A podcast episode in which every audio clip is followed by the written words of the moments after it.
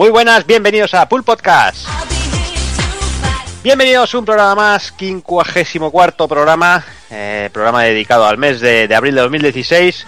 También analicemos Quantum Break para que no nos llamen Sonyers ni Nintenderos. Y bueno, y como siempre, diciendo muchas tonterías que acabaremos seguro y peleándonos, seguro. Así que empiezo saludando aquí al personal, que hoy somos unos cuantos. Muy buenas, Evil. Muy buenas. ¿Qué tal? ¿Cómo estamos? Bien, bien, bien. Aquí esperando para rajar sobre todo la gran rumorología que se ha, que se ha montado este mes con las consolas nuevas. Sí, sí. Que la verdad que es para fliparlo. Bueno, este mes, ya es que esto parece ya, aquí cualquiera saca, el- saca los rumores ya, tío. Esto parece la portería, ¿sabes? Oh. Entonces son, ya son diálogos de porteras. Sí, sí, pero es que ya son todo especulaciones. No hay ni un dato fiable, no te puedes fiar de nada, no sé. Pero Nada, bueno, es bueno. divertido. Lo repasaremos, echaremos una risa, hombre, y trolearemos a gusto. También es Que divertido. siempre, que siempre es bonito. Pues venga, saludos, señor Hazard, muy buenas.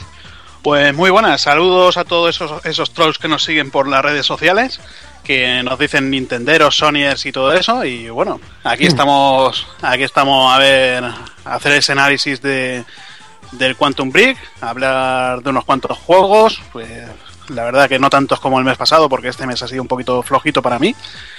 Y nada, pues a ver qué tal se nos da la noche, el día o, Y lo que o lo, o lo que tengamos por delante. Claro que sí. Pues venga, también salido el señor Rafa Valencia, muy buenas. Hola, ¿qué tal, piperos? ¿Cómo estáis? Buenas noches. Pues empieza Nada. fuerte. eh, aquí de vuelta, ya con, con ganas, después de haber saltado el del mes pasado, y bueno, a comentar todo eso que hay previo al E3, como ha dicho bien el Evi, la rumorología se, se, se, se, se desata y empieza, empieza todo el mundo a hacer sus, sus cavilaciones y sus elucubraciones y, y nosotros a descojonarnos de ello. Sí, sí, obviamente, es lo que, es lo que toca. Claro, el mes que viene ya saldremos de dura y molará menos, pero ahora... Sí, ahora claro, ya, ya no tendrá gracia, ya estará ahí todo el pescado vendido. Pues venga, saludos también al señor Tagoku, muy buenas. Muy buena gente, ¿qué tal? ¿Cómo vamos? Bien, aquí preparaditos para grabar en nuestra salsa con, con el programa actual y calentando motores ya, que el mes que viene nos pilla el E3 y supongo que tendremos toda esa rumorología convertida ya a información buena. Sí, sí, sí. Así Sí, mira, que- fecha, pues yo no miro ni, la- ni las fechas. Con que es al mucha principio, ganas. ¿no? Imagino como. Eh, para el 12 me parece que son las conferencias 12 y 13, o sea que bueno, habrá que yo, yo, exacto, habría que moverlo. Sí, sí, sí, sí, sí. ¿Todo bien por lo demás? Sí, muy bien, trabajando como un cabrón, Bueno. pero con ganas y viviendo lo que se puede.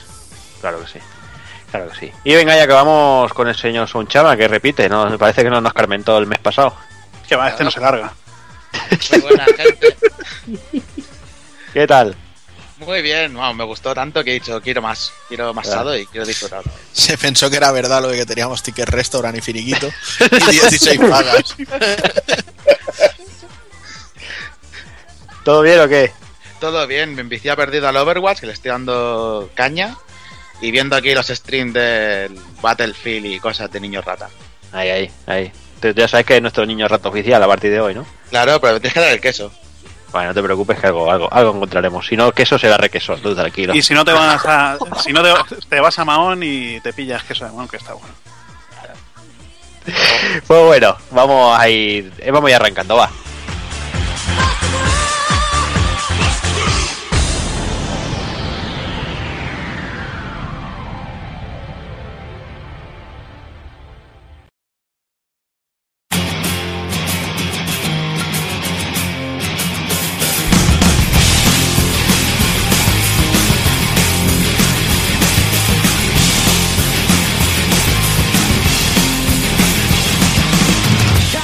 Y el 54 programa comenzaremos con la noticia destacada del mes de abril de 2016.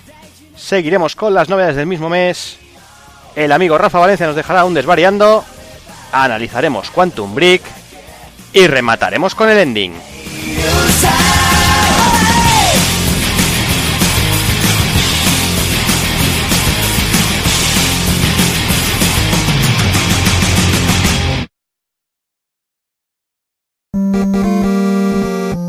Pulpofrito.com Me gusta.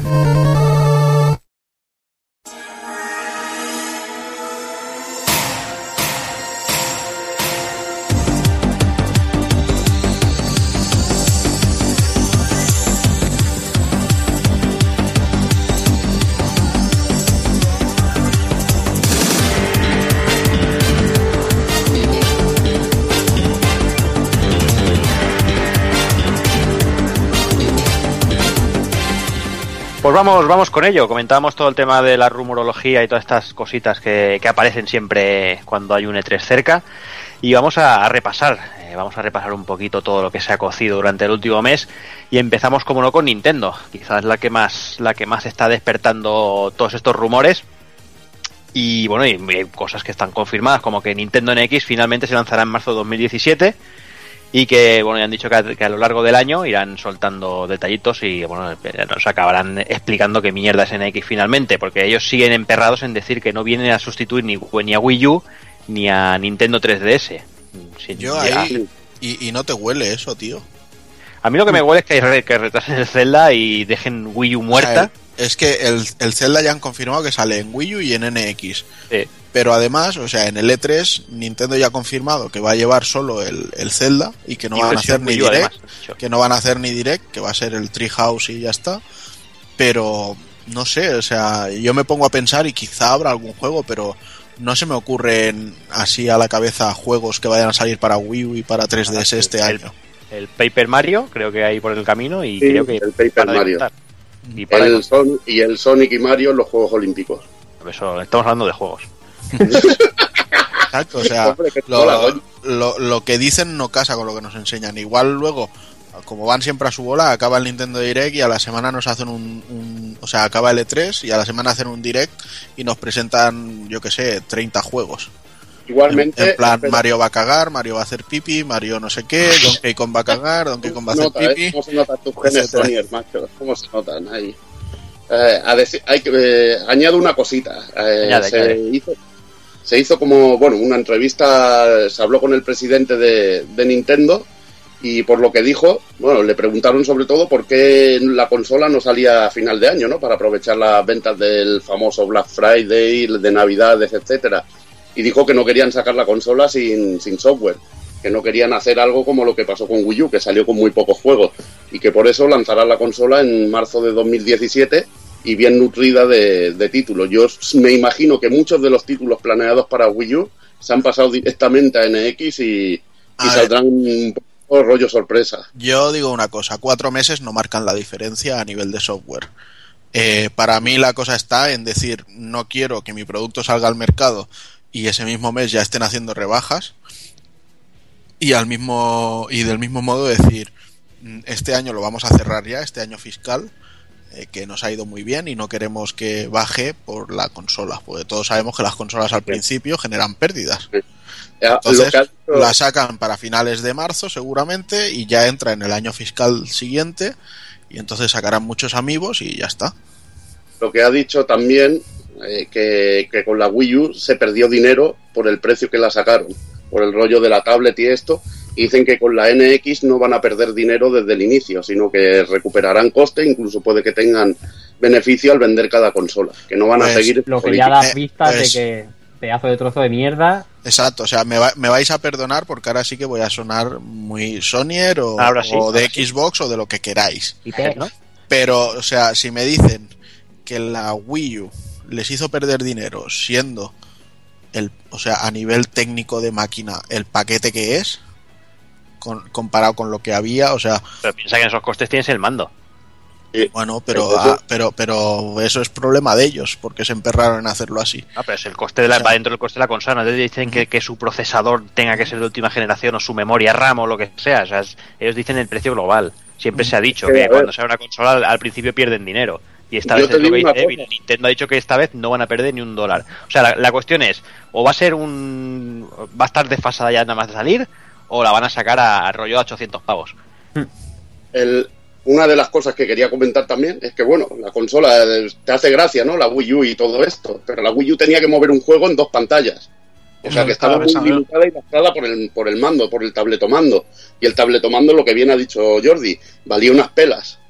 O sea, sí, que sí, no, yo... Sí, sí, yo todo eso lo entiendo, pero es culpa de ellos. Y, sí, y es, a fin de cuentas es el concepto que ellos quisieron hacer. Bueno, si, si, la, salido... si la cagaron, pues lo asumen les ha salido rana como les salió bien el de la Wii cuando no era gran cosa. Y recuerda Exacto. que la Wii no era gran cosa y se llevó el gato al agua. Eh. Y, y, y, costaba tampoco... lo, y, ibas a la tienda y te costaba lo mismo una Play 3 que una Wii, como aquel que dice. Sí, pero mira, 100 millones contra 30 o 40. No me acuerdo Costaba lo mismo una Play 3 cinco años después de haber salido, ¿eh? que la Play 3 valía casi Sí, 100.000 sí. pavos, más de No, 100.000 lo, pelas, lo casi sé, lo sé. 600 Yo, pavos. yo pillé la FAT de salida, lo sé. Por eso. O sea que tampoco, tampoco hagamos trampa aquí jugando a solitario, ¿eh? Eso de jugar ahí con, con datos, datos erróneos. No, pero o sea, eh, Play 3, al cabo de los 5 años, había bajado de precio un huevo. Sí, pero Nintendo Wii, nunca al baja cabo de los precio. 5 años, no bajó. No, o sea, pero es bueno, que es nunca. que- Nintendo es que siempre, ni los juegos. O sea, es- ¿sabes que juego distribuido por Nintendo? Juego que va a valer 50 pavos. Desde el día en que sale hasta el día en que deja de, de existir. sí, Ya sí. ves. Es así, es su política. Nos guste o no. Pero bueno, bien, esperanzador. Los que tenemos Wii U estamos esperanzados. Con el Paper Mario y con, con el, Medere- el Metroid Federation 4 Ultimate también. sí. No, eso es para 3D. Eso es 3DS. Vamos a pasar. Aunque, vamos, verdad, aunque- vamos a- aunque técnicamente te haya podido parecer que es de Wii U, en realidad es un 3DS. vamos, vamos a pasar un, un final de, de consola muy, muy bien. Bueno, Qué troleada- ta- también, te, de también te digo, Art, también te digo que nos queda este mes el Tokyo Mirage y no se ve feo, ¿eh? Mm. No, lo que es muy triste es eso, es que te digan eh, a un año vista que vas a tener dos putos juegos para la consola. Y te están vendiendo de que NX no viene a sustituir a Wii U, ¿cómo que no? O sea, si Pues no porque- a sustituir a Wii U, que va a estar más de un año sin juegos. O, o los que salgan para Wii U eh, funcionarán igual para para la NX y la NX será pues juntar el concepto de Wii U con el concepto 3DS para jugar con los juegos de las dos. Y ya está. Yo es que como mucho veo que la jugada de Nintendo pueda ser decir mm, para octubre nos sacamos un remake del, del, del Skyward Sword. Sí. O- bueno, un remake, no, un remaster. Remaster. Sí, sí. Y, y ya en marzo que salga el, el otro y que eso sea lo que le quede a la consola. Sí, sí, no está mal tirado eso, sí. Igualmente es lo que es lo que te digo que pienso. Cuando salió Wii también hicieron mu- muchos juegos de GameCube que estaban preparados, se pasaron directamente a la Wii. Claro, Por porque era el igual, era un Power PC, era...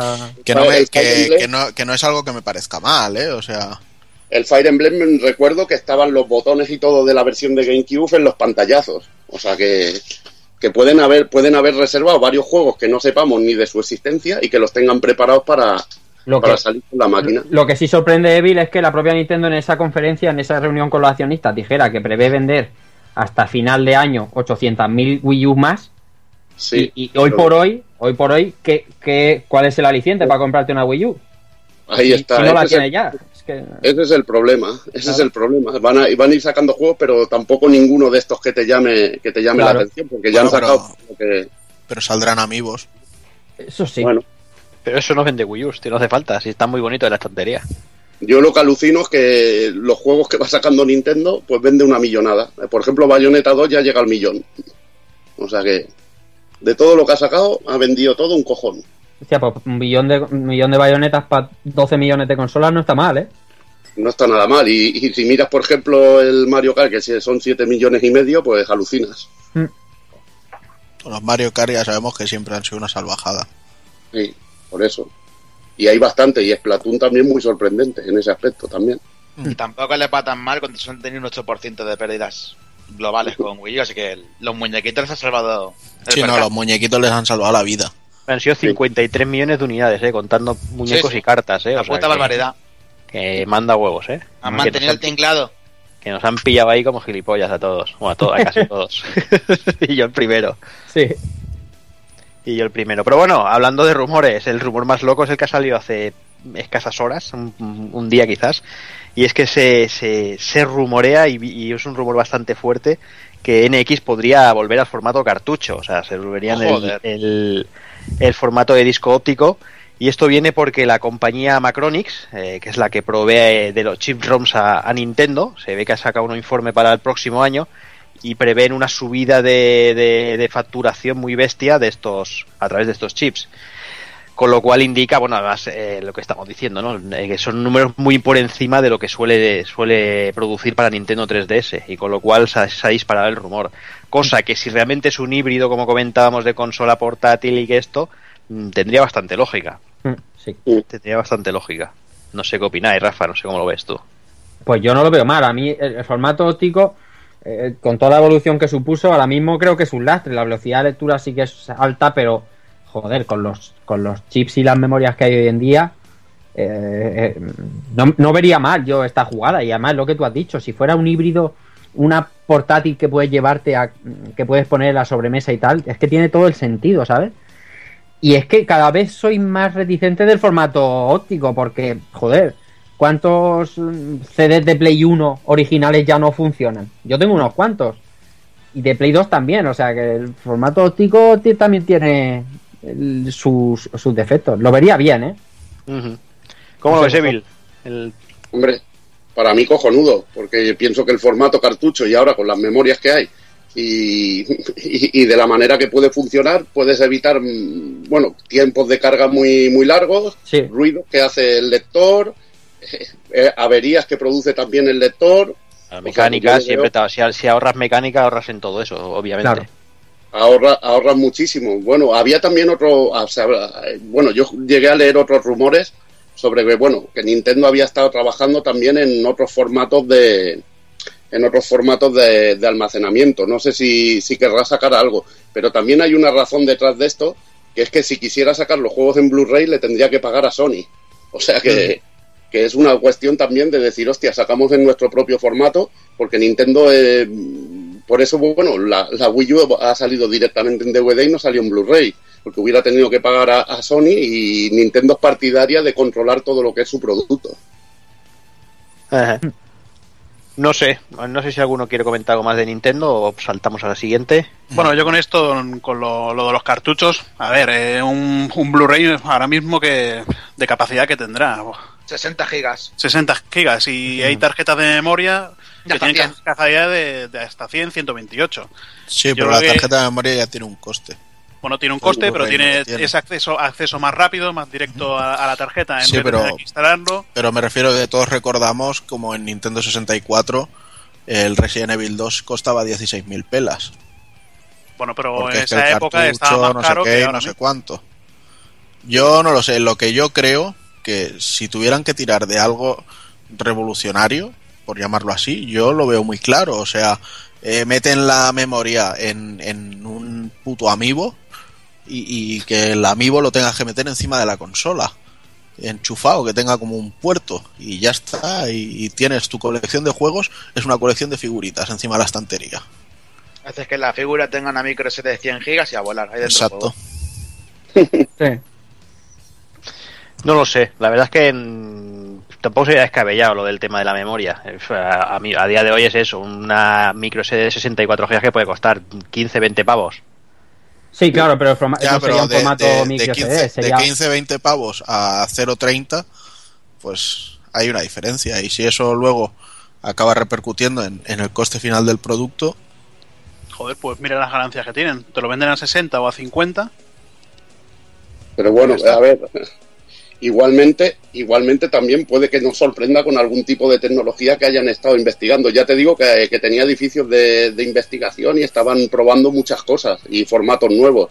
y puede, que tengan, y puede y puede que tengan un nivel de secretismo brutal pues para que no le copien sus rivales, porque estamos hablando de que estamos hablando de Nintendo, tío, que la Wii U lleva DVD, no sé yo no, a ver, yo, a, está lleno de monos, ¿sabes? Yo a, Nintendo le critico muchas cosas, pero el, querer innovar es una cosa que siempre les he aplaudido. Hmm. Eh, se lastren técnicamente por ello o no, pero el, querer innovar y hacer algo diferente, pues se lo aplaudo. Simplemente, pues bueno, a mí la Wii, eso de estar moviendo la mano todo el rato como un gilipollas, pues no me iba. La Wii U con la tableta, pues bueno, pero bueno, pero al menos eh, hacen eso, intentan hacer cosas que luego, ¿por qué no decirlo y reconocerlo? Todos intentan copiarles. ¿Verdad? Mm. Sí, sí, al final es eso. Pero bueno, eh, vemos a ver cómo, cómo, cómo va avanzando la cosa. Iremos hablando seguramente mes a mes de, de, todo lo, que vaya aconteciendo en el tema. Y vamos, vamos con Sony. Eh, Sony, la PS4K, que supuestamente ya tiene nombre, otro nombre en código que es PS4 Neo. Matrix. Sí, ya conejo blanco. Yo solo digo que están muy gilipollas los de Sony con Matrix, porque las, las de estas fueron Project Morfeo, ahora estos PS4 Neo están, si, si, esto es verdad, están muy, muy, muy gilipollas, ya están un poco pasadillos de moda, ¿eh? por eso ya están un poquillo pasadetes, ya si están con Matrix todavía.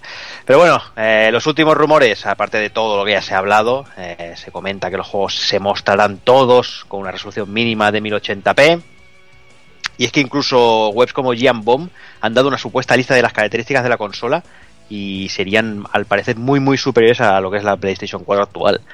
Mm. No sé, la verdad es que yo ya lo he comentado varias veces, eh, yo creo que PS4K o PS4 Neo, como coño queráis llamarla, mm, creo y espero que sea simplemente una máquina de apoyo para el tema de, la realidad virtual, porque no, no creo que, se, que con el parque de consolas que tiene instalado tengan cojones de que una gente que esas ¿cuántos, cuántos millones de consolas van 40 aproximadamente eso que, esos 40 millones de consolas eh, tengan que jugar los juegos en normal y los de la 4K puedan jugarlos en ultra. Me parecería un suicidio me parecía un tiro en el pie directamente la verdad. Yo mira eh, por un lado pienso que todo es un bulo vale que esto no existe este producto no existe por el motivo de que los desarrolladores estarían cabreados. Sí de eso que, de que te obliguen a desarrollarlo por una parte para que sea PS4 y por otra parte para que esté preparado para PS4 Neo. Claro, eso lleva unos costes de producción, de desarrollo, etcétera. Ya, pero ten en cuenta que desde Sony pueden decirle eh, que tienes un parque de consolas de 40 millones. Que eso no lo vais a encontrar pero, en pero los desarrolladores se cabrean. No, no, sí, claro. O, no.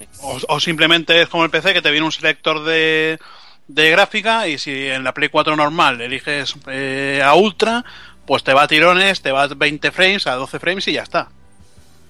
No sé. no sé si es que son, PC. Y la, y la razón por la que creo que puede ser cierto es porque eh, lanzar esta consola con los 4K, sobre todo para vídeo y demás, ayudaría a Sony a potenciar un mercado en el que se está queriendo meter fuerte, que es el de los televisores 4K. No sé. Yo no lo veo, la verdad. No sé. Yo veo a las dos conviviendo perfectamente. Ya te lo han confirmado que no sustituirá una a la otra y que cada uno tirará por lo que más quiera. Yo me quedaré con la mía porque la red virtual por ahora no me interesa. No, a ver, yo está claro, si sale y solo es para la mierda del VR, pues se lo comerán con patatas por mi parte. Si sale y realmente mejora tanto la consola y luego los juegos marcan una diferencia, al decir, de una manera los juegas bien y de otra los juegas increíble, pues lo tengo muy claro. O sea, le doy mi Play 4 a mi hermano y me compro la otra. O sea, tiro los billetes. Hmm. ¿Sabes? O sea, uno se compran cartuchos de Neo Geo y yo, pues cuando me apetece, pues me cambio la consola. Sí, lo que pasa que, bueno, hablamos lo de siempre. Eh, se critican a unas porque cambian de consola muy rápido y aquí les vamos a, nos vamos a bajar los pantalones. No sé, no lo veo, no lo veo, eh, tío. La verdad. Dependerá de lo que me dé. Sí, sí, sí, obviamente. O sea, si me hubiera comprado una New Nintendo 3DS, pues estaría muy cabreado. Ahí está, ahí está el tema. Pero vamos, que tenía una 3DS y me la cambié a la 3DS XL. Aquí lo que a mí me choca de todo esto que se va oyendo y se va viendo, como lo de Giant que decías, de todos los datos específicos de pieza por pieza. son muy específicos los datos que, dio esta gente, vamos. Muchísima tela. Y, y, yo, a mí me gustaría, o sea, yo recuerdo cada vez que sale un modelo Slim, ya sea el de PlayStation 3 o incluso el de PlayStation 2, se cambia eh, los nanomilímetros del procesador, se cambia, se cambian un montón de cosas. En este caso se cambia, por ejemplo, la velocidad de transferencia de RAM y siguen siendo 8 gigas. O sea, se cambia lo que estos tres años, desde que la consola se empezó a fabricar hasta ahora, claro. se cambian cosas lógicas que, por no montar lo mismo, por no montar el mismo. Eh, o sea, que serían para eso, para sacar una PS4 Slim. Correcto, exactamente. No, no una PS4 overpower. O sea, una PS4 Slim, menos consumo, eh, eh, menos nanomilímetros, más, más velocidad de transferencia de RAM, pero no veo una, por ejemplo, una super mejora en la GPU, no la veo, como para que eso tire juegos en ultra, que a lo mejor sí, yo me estoy equivocando, ¿no? Pero por lo que estoy leyendo, me parece más una Play 4 Slim que sí, que tiene mejoras, pero quizás sea, como dices tú, cero para lo de la VR y no afecte en nada a los juegos. No sé, yo es que esa parte no me la quiero creer. A lo mejor soy demasiado ingenuo, pero ya veremos a ver. No sé. Yo la verdad que si, si es para las VR con el Ace Combat, ya, con ese ya me lo tiene vendido. Bueno, y con el, y con el Summer Lesson este para hacerme más de Hikikomori en casa, pues, pues también. a ver, si está claro, si, si realmente es para eso, para hacer funcionar bien las VR, eso yo lo veo, lo veo bien, ¿eh? pero lo que no vería bien es que luego hubiera eh, jugadores de primera y jugadores de segunda con una consola. Yo es que no estando, estando en la misma generación. Lo vería es que lo vería una cagada muy grande con es eso, que son 40 millones de consolas vendidas. Otra cosa es que hubieras vendido como, quizás como Nintendo, ¿no? Has vendido 12 millones de consolas, bueno, te la puedes jugar, ¿no? Pero esta gente, habiendo vendido 40, teniendo ahí la plataforma dominante ahora mismo, hmm. ah, no sé, no sé, vería un suicidio, ¿eh? Yo vería, vería a la gente largándose la competencia muy rápido. ¿eh? Claro. Y, aparte que más o menos todos intuimos que la generación va a ser corta. Que no que no se va a ser de estas, ¿verdad? De estas de 8 años, 10 años. Va a ser una generación corta. Sacar a mitad de generación algo para segmentar el mercado, yo es que no lo termino de ver. No lo sé. Al final se va a cumplir el sueño húmedo de Kojima. Cada 3 o 4 años consola nueva. Si no me parece mal, lo que. O sea, no me parece mal que sacaran una consola nueva. Pero una consola nueva con todo lo que ello conlleva. ¿Me explico? Un salto. Exactamente. Bueno, pero al menos podemos estar, al menos podemos estar contentos porque será retrocompatible con, con Play 4. bueno, bueno. o no. No lo digo alto. igual se inventan alguna excusa. Pero a ver, con lo, con lo que cuando sacaron las VR... Metal Gear Solid 5 Remaster para Play 4 Neo. No, quita, quita, olvida, olvida ese juego ya, tío. Tienes que comprar jaza. ¿El 4 o el 5? El 5, el 5 para PlayStation 4 Neo. Bueno, si me cambian todos los protagonistas por la Kiet, aún me, lo pienso. Pero no, eh, a ver, cuando sacaron las VR se reían mucho de, los precios de las Oculus Rift, que eran más baratas que todo esto, y dudo mucho que, que saquen una PlayStation 4 que sea solo compatible con VR. Sería todavía más caro. Sí, pero bueno, si apuestan por eso. bueno, ya veremos. No, no sé, ya se verá.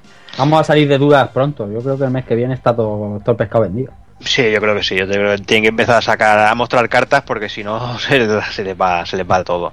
Sí, además, si fuera una consola nueva, Jordi, perdona, sería del rollo, bueno, esta es la consola nueva, vale esto y la tenéis en las tiendas ya. Porque el otro día, no, sé dónde lo leía y tenían toda la razón o lo escuchaba, decían, si, si lo anuncian para Navidades, por ejemplo, ahora en L3, ¿quién leche se va a comprar una Play 4 de las que tenemos nosotros. Claro, ya pueden coger y destruir todo el stock, vamos. o sea, va a comprar nadie. Está claro.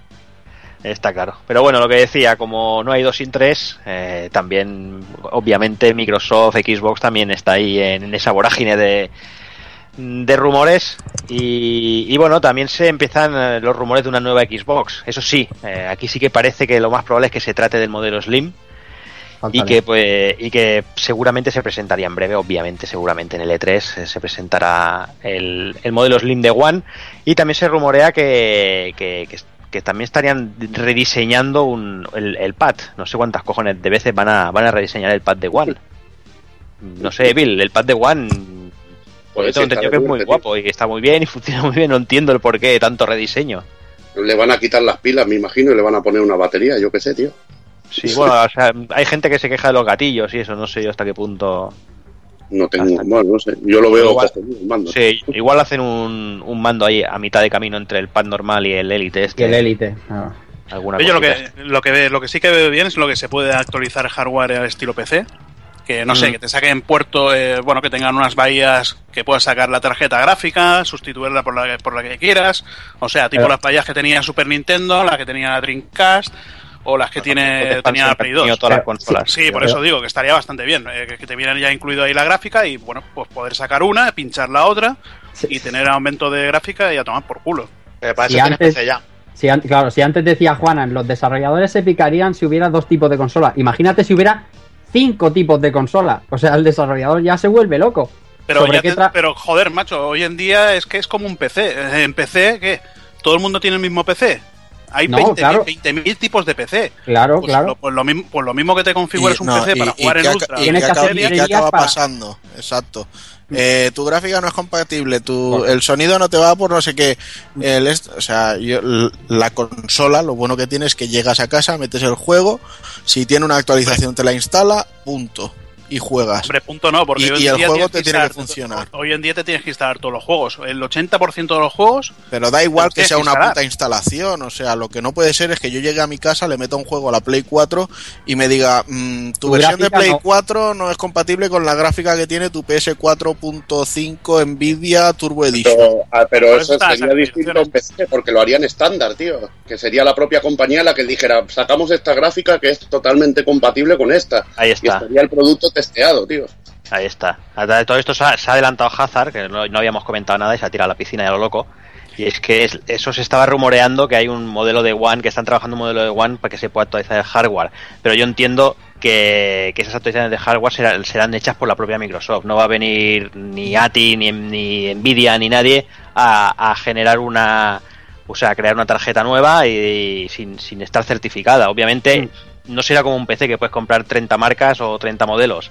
Eh, el tema está en que, eh, pues eso, que, que- que si lo hiciera Microsoft misma, entiendo que sacarían tres tipos de tarjetas gráficas y, y- y si alguien quiere comprar módulo de memoria, no creo que tanto. Y Yo eso- creo que Pero el las desarrollador, el desarrollador para cuál, para cuál desarrolla. No, para las para tres, la como baja, PC, para, Para las la- tres. ya, lo que pasa es que.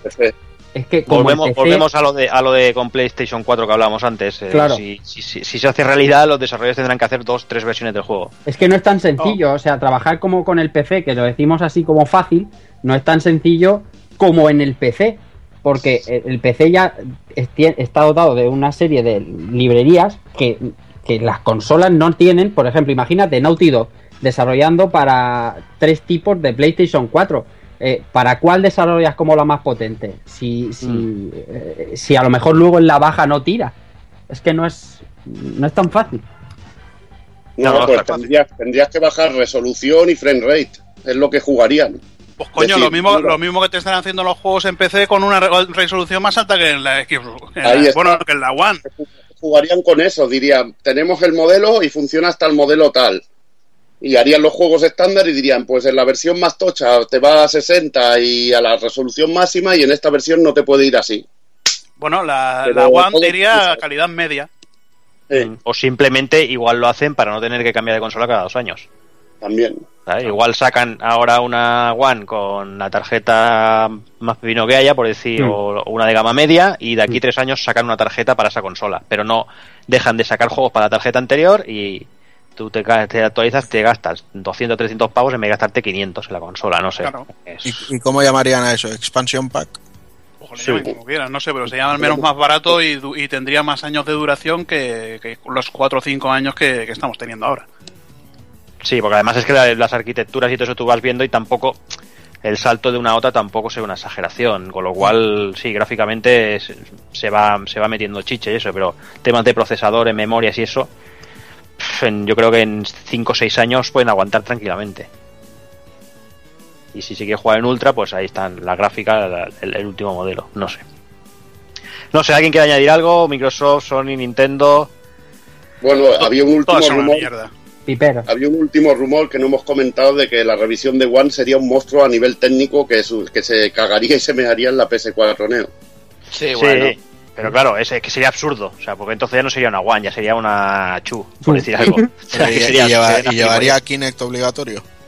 El Kinect, el Kinect lo ha quitado el amigo. Que- lo que diga Don Matrix. Para empezar el ciclo de quiere nuevo. cortar con todo lo que, lo que era el Kinect y todo lo que, lo que pensaron, porque desde luego las ideas de los trajeados de querer hacer un sistema que era una tele más que una consola les ha salido muy caro a Microsoft, la verdad. Les ha salido muy caro.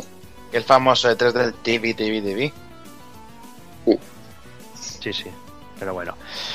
No sé, eh, lo, lo que hemos dicho al principio, eh, iremos iremos informando. Supongo que en menos de en un mesecito empezaremos a salir de dudas de la gran mayoría de cosas, que ya hay ganas de, de- de conocer todas estas mierdas y a ver si, si nos aclaran algo. Hoy si no, pues seguiremos tirando de rumores. Nos vamos a comprarte un PC. Sí, sí, no sé, al final es como vamos a tener que acabar, con una con un PC ya tomado por saco, tío, lo que hay. Bueno, pues yo ya lo tengo, o sea. Yo ya ¿Qué es lo he que hecho y me he curado. Si la Play 4 y la One son PCs, o sea que ya los tienes en casa. Sí, no, no, sí está claro, pero mm, yo a mí, eh, bueno, yo prefiero jugar en consola, lo tengo clarísimo, pero bueno. Eso está claro. Yo el día que te haga jugar en el ordenador dejaré de jugar. Pues el día que tengas que jugar en el ordenador, le pones un puto cable HDMI a la tele, a la tele y ya toma por culo. Dejaré de jugar. O sea, Y- y- y- no me y- y- apetecerá. Juan, no seas tan radical porque estoy haciendo yo eso. Le he puesto al PC un cable HDMI y estoy jugando perfectamente. En la tele con un mando de, de One o un, mando de 360 ya está. Con el mando de Play 4. Pero me da, me da igual, es el concepto de utilizar el ordenador para jugar. Ahí hay silencio absoluto, así me gusta. Sí. Ahí Dani iba a soltar algo y se, ha pensado dos veces.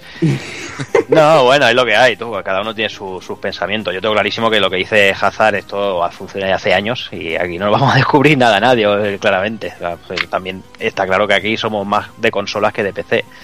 ¿Que se va a invertir en la cosa? Pues posiblemente. ¿Y que habrá que acabar pasando por el aro? Pues casi seguro que también. Si, si las cosas apuntan para donde lo que parece, tiene toda la pinta. Así que nada, eh, Takokun, vamos con las noticias de Street Fighter V y de King of Fighters, ¿no? Para no perder la costumbre. Venga, vamos con el, club de la lucha, ¿no?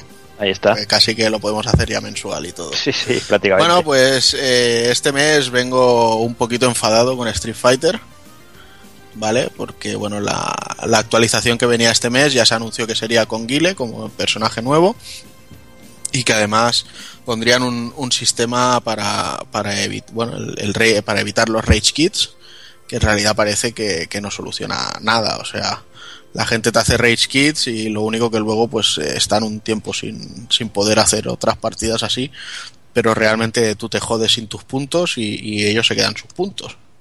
O sea que me parece un sistema un poco inútil. No sé si luego lo perfeccionarán más o qué, o, pero bueno.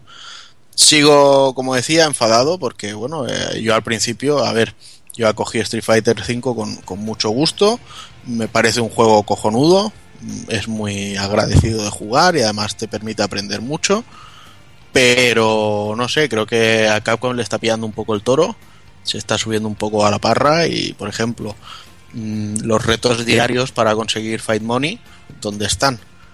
Estaban anunciados para el principio también, como aquel que dice pues siguen sin llegar. Entonces, nos vemos que este mes la actualización ha sido a pelo, o sea, el tema de los Rage Kits y Guile. Y no contentos con eso, o sea, el personaje de Alex llegó muy bien balanceado, pero Guile ha llegado rotísimo, o sea, es un personaje que siempre ha tenido dos movimientos solo y, aquí los mantiene. Lo único que con los instant, eh, o sea, los las artes, los skills y todo esto, pues le han ampliado un poco más, pero que ya ves tú, todo es para Sonic Booms. O sea, tiene el Sonic Boom normal, tiene el Sonic Boom del, del V Skill y tiene eh, hacer Sonic Boom desde los sobacos con el V Trigger. Y de Critical tiene el Sonic Hurricane. O sea, dices, a ver, os podéis haber cogido, comido un poco más la sesera. Pero es que además, no contentos con eso, han hecho un personaje roto. O sea, que puedes hacer unos combazos de 20 hits perfectamente, ¿sabes? arrinconando al tío y, algo tan sencillo como gancho Sonic Boom, eh, le metes no sé qué. O sea, parece que no, no tiene nada de balanceo este personaje. De hecho, yo creo que si son un poco inteligentes, lo van a prohibir en torneos hasta que, hasta que lo, lo retoquen un poco. Entonces, Creo que esta actualización puede haber sido un fallo, porque es la primera actualización que le veo que no tiene la calidad que, yo le pido a Street Fighter V. O puede ser simplemente eso, que les haya pillado el toro y que vean que con un mes de actualización a actualización no tienen de tiempo para ir preparando todo. Que en realidad yo creo que debería darles porque se trabaja en, en, paralelo, en agile, en ciclos y, y, no tendrían por qué tener problemas, pero no sé. Me ha parecido muy, muy floja. No sé si alguno habéis probado el personaje o algo. Sí, sí, sí. lo que, eh, escuchándote, me, viene a la cabeza, y ya veremos a ver cómo lo hacen el mes que viene. Porque el mes que viene, en teoría, es cuando viene la mandanga grande.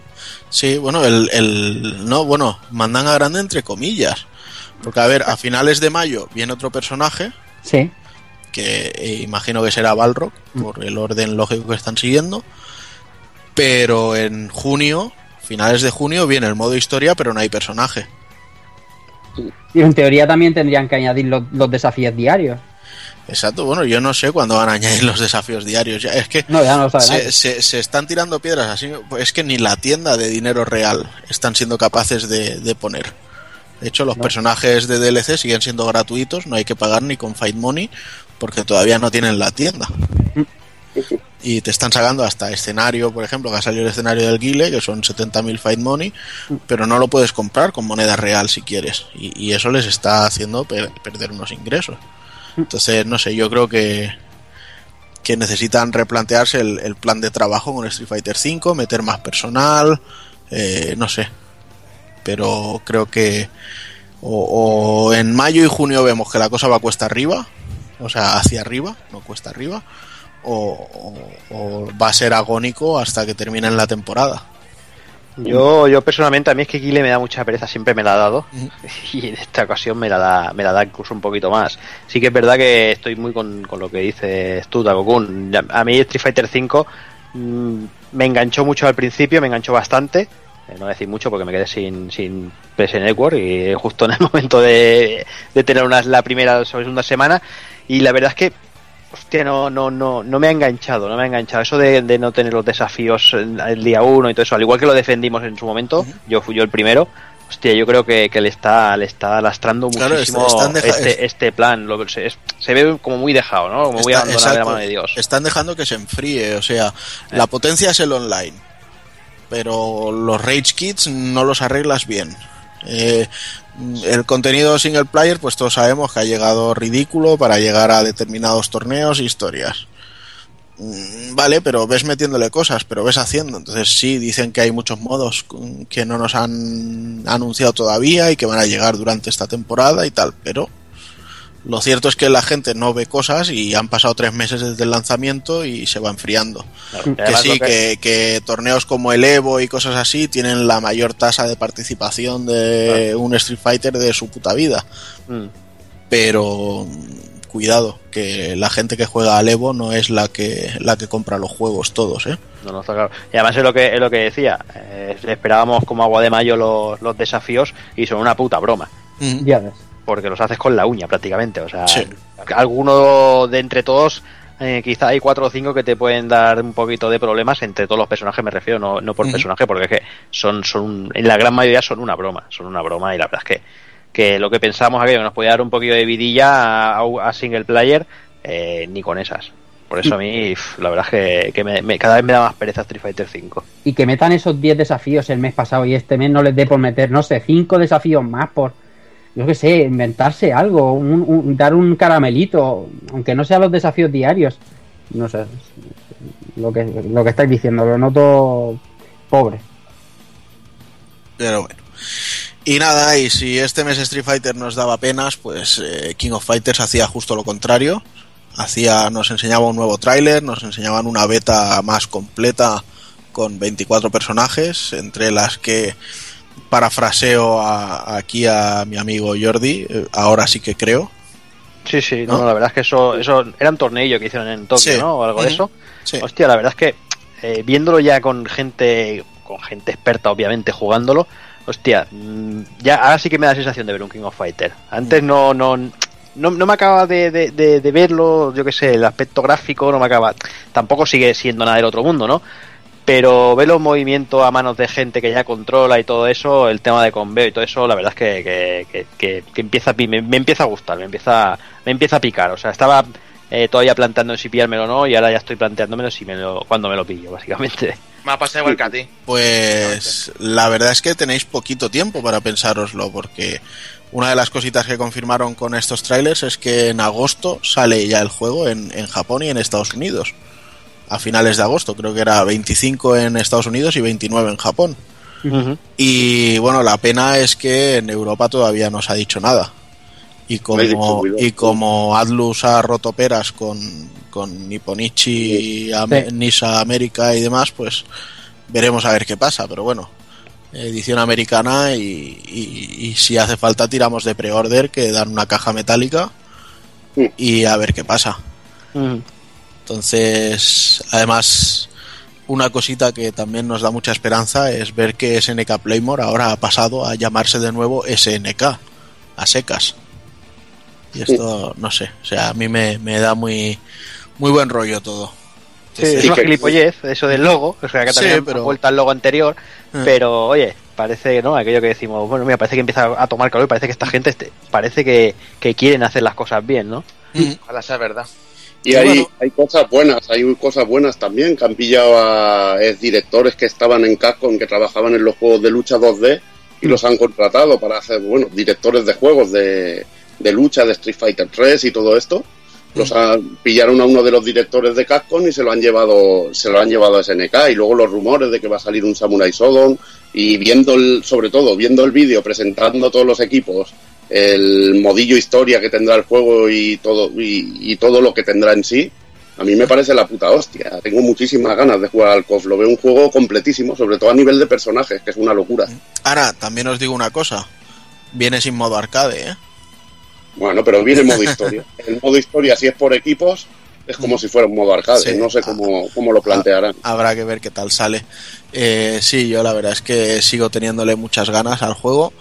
Y bueno, si bien decir que con los trailers realmente no nos presentaron ningún personaje nuevo, eh, ampliaron un poquito en que viéramos, eso sí, a, otros que ya nos habían anunciado. Bueno, y nos enseñaron, eso sí, por primera vez al, al protagonista, al, que presuponemos que es el protagonista del juego, que es el, el personaje principal del equipo de China, que va con, con Tung Furru y, y con otra chica que parece que tiene rollo un ala o una, unas manos como si fueran alas, en plan como el Sasuke cuando, cuando se pira de Konoha con el sello.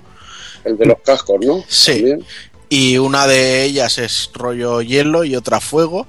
Y parece que según el lado en el que estemos de, de mirando, pues saldrá una u otra. Y no sé, la verdad es que todo pinta muy bien, huele muy bien. Vimos. eso, Rollete, ¿Eh? Dixie de Guilty Gear. Sí. Lado así maligno y lado bueno. Y luego, bueno, vimos alguna cosilla de, de conveo, de, de Climax Moves que todavía no habíamos visto y, historias así. Ahí me llamó particularmente la atención Terry, que, que vimos que el Climax es un movimiento nuevo que hace, que es un, Power Dunk, y luego incrusta al enemigo haciendo el, el geyser en el suelo, pero hace hasta un, cerco de, de, lo que es la explosión.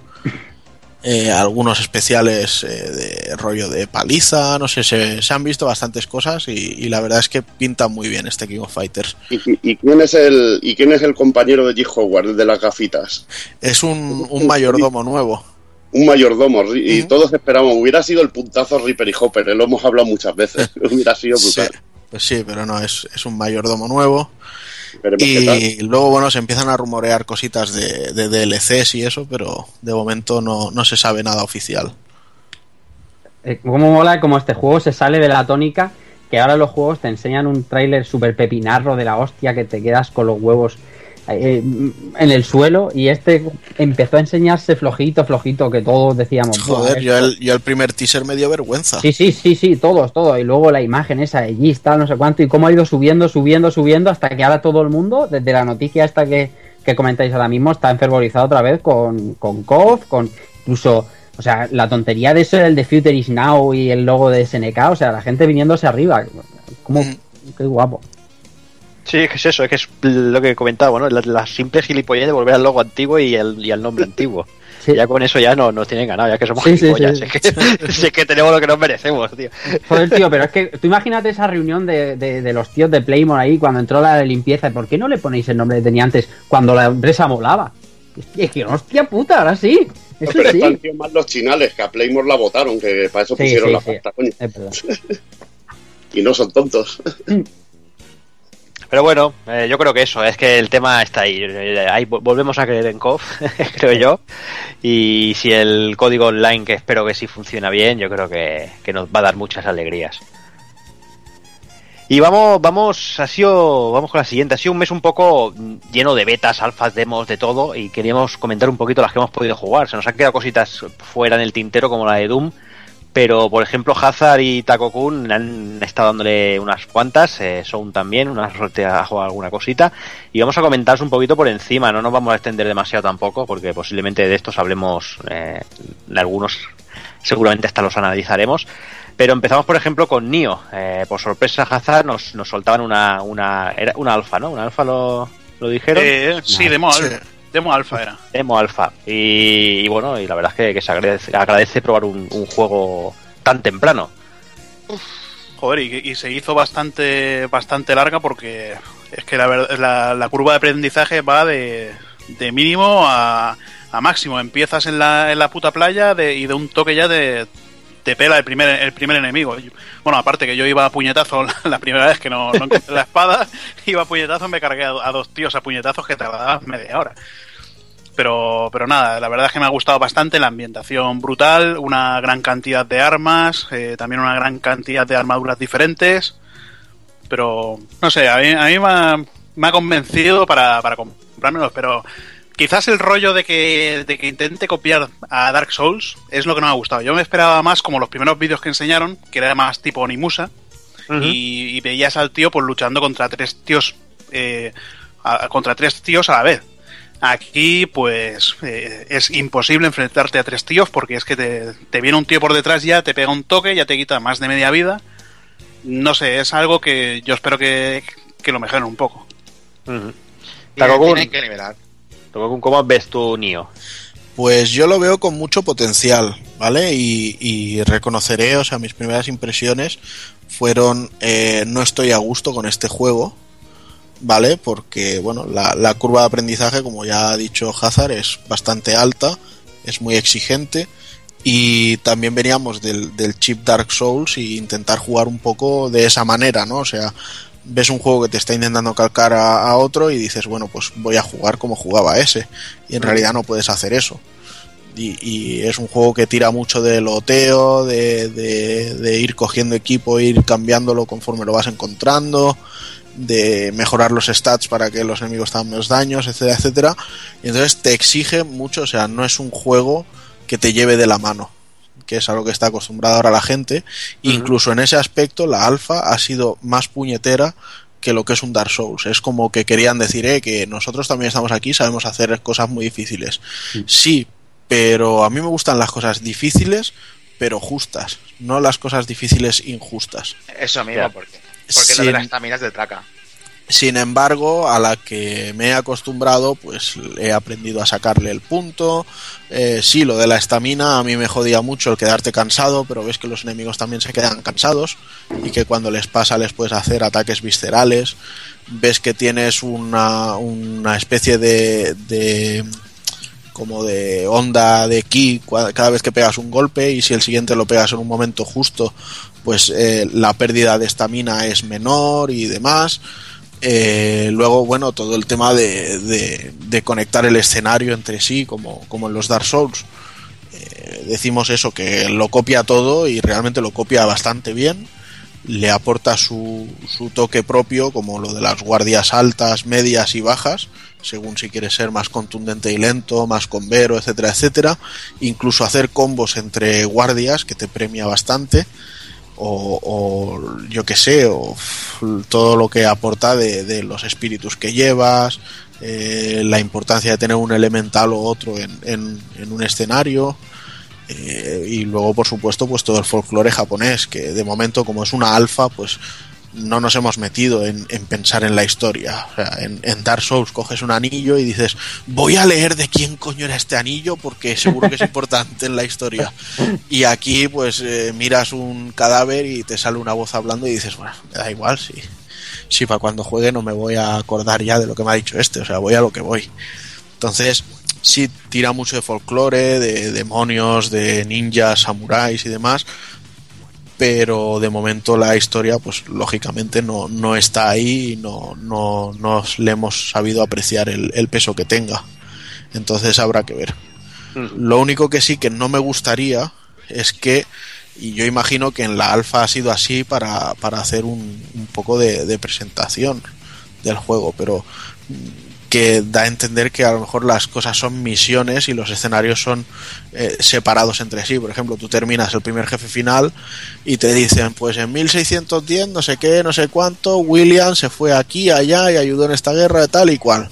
Entonces tienes eh, un punto de una misión y otro punto de otra misión, pero no hay un camino que enlace eh, una con otra. ¿Sabes? No puedes llegar andando desde un sitio a, a la otra. Entonces, quiero pensar que es eso, que todavía el juego no está todo desarrollado, todos los niveles y demás, y que es para, para verlo así. Venga, pues seguimos con la siguiente. Eh, también salió a la palestra Mirror's Edge Catalyst, Hazard. Eh, eso sí que era una beta cerrada, ¿no? Si no recuerdo mal. Joder, pero beta cerrada, pero a ver, yo me esperaba que fuera igual que, cualquier otro juego, que, fuera el modo online para, para, comprobar servidores y todo esto, y nada, pues te encuentras que es el juego, el juego completo con que te sale, bueno, te sale el nombre de, de la de la alfa en pantalla, que se va moviendo de un sitio a otro, pero nada, con, con la historia, con los vídeos, con todos los movimientos, con todo el mapeado lleno de, de misiones. La verdad es que por eso me, me sorprendió bastante. Mm, raro que, que no que no la haya jugado mucha gente, porque supongo que igual mucha gente ha pasado de esta porque estarían liados con el, Dark Souls 3.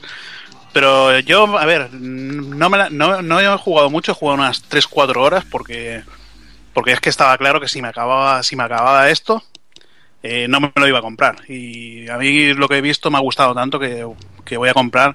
Me gustaría comprar la edición esta tocha, la de la figurita de la Faith grande y Faith pequeña, pero supongo que te costará unos 200 y pico euros.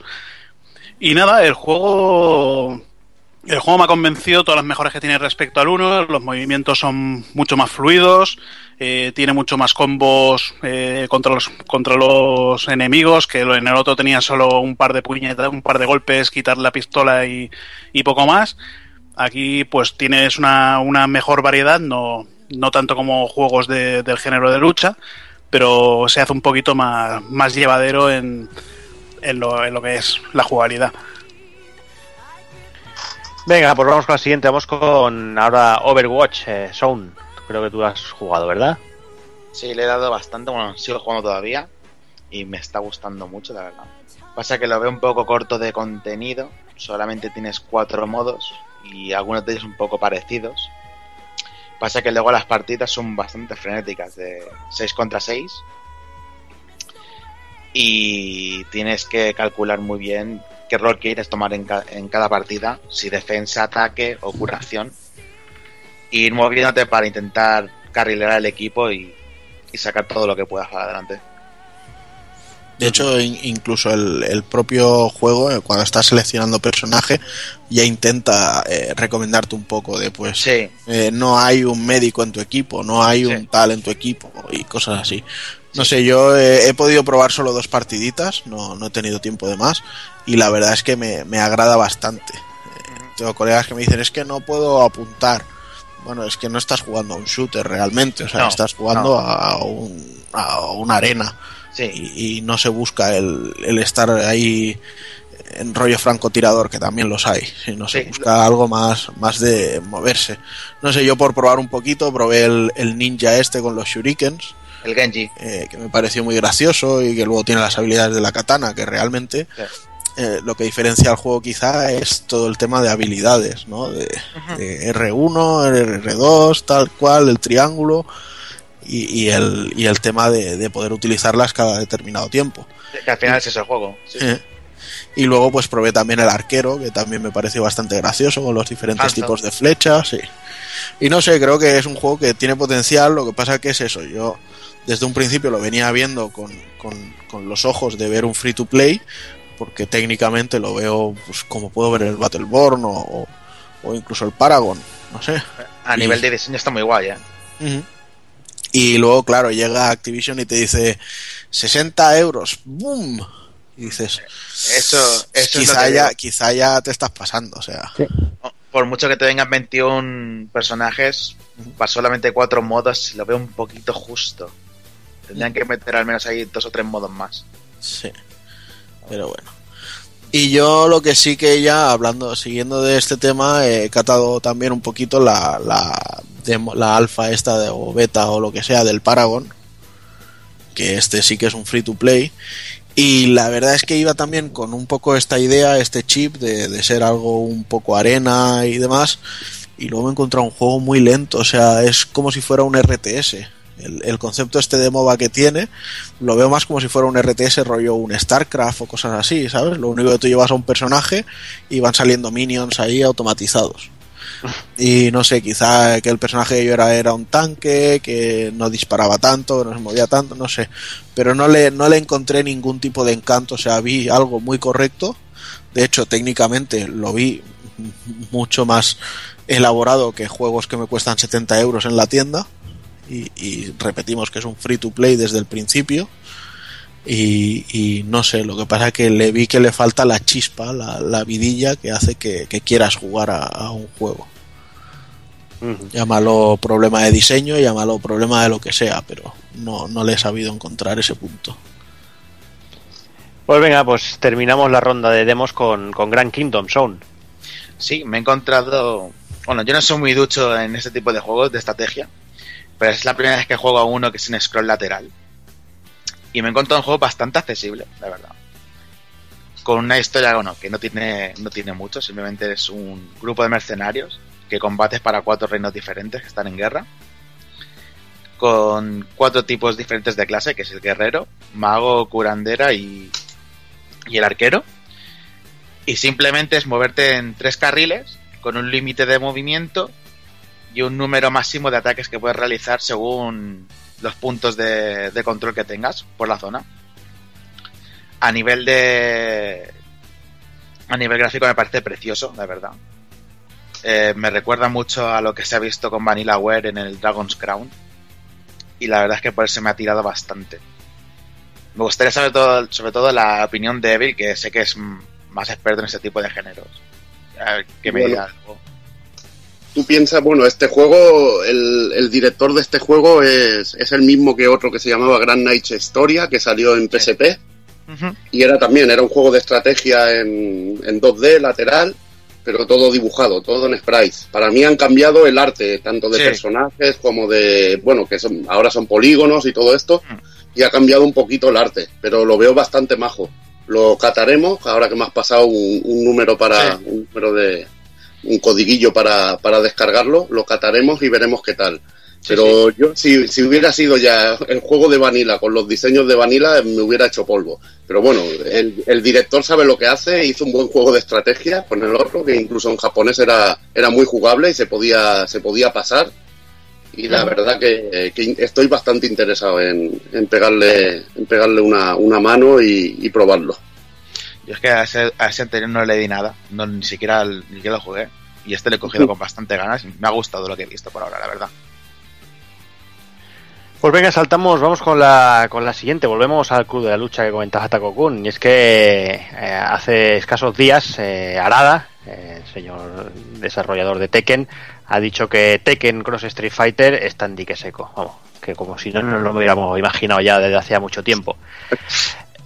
Como si, si no hubiera no hubiera noticia hace, hace meses, hace años, eh, como si alguien tuviera alguna esperanza ya.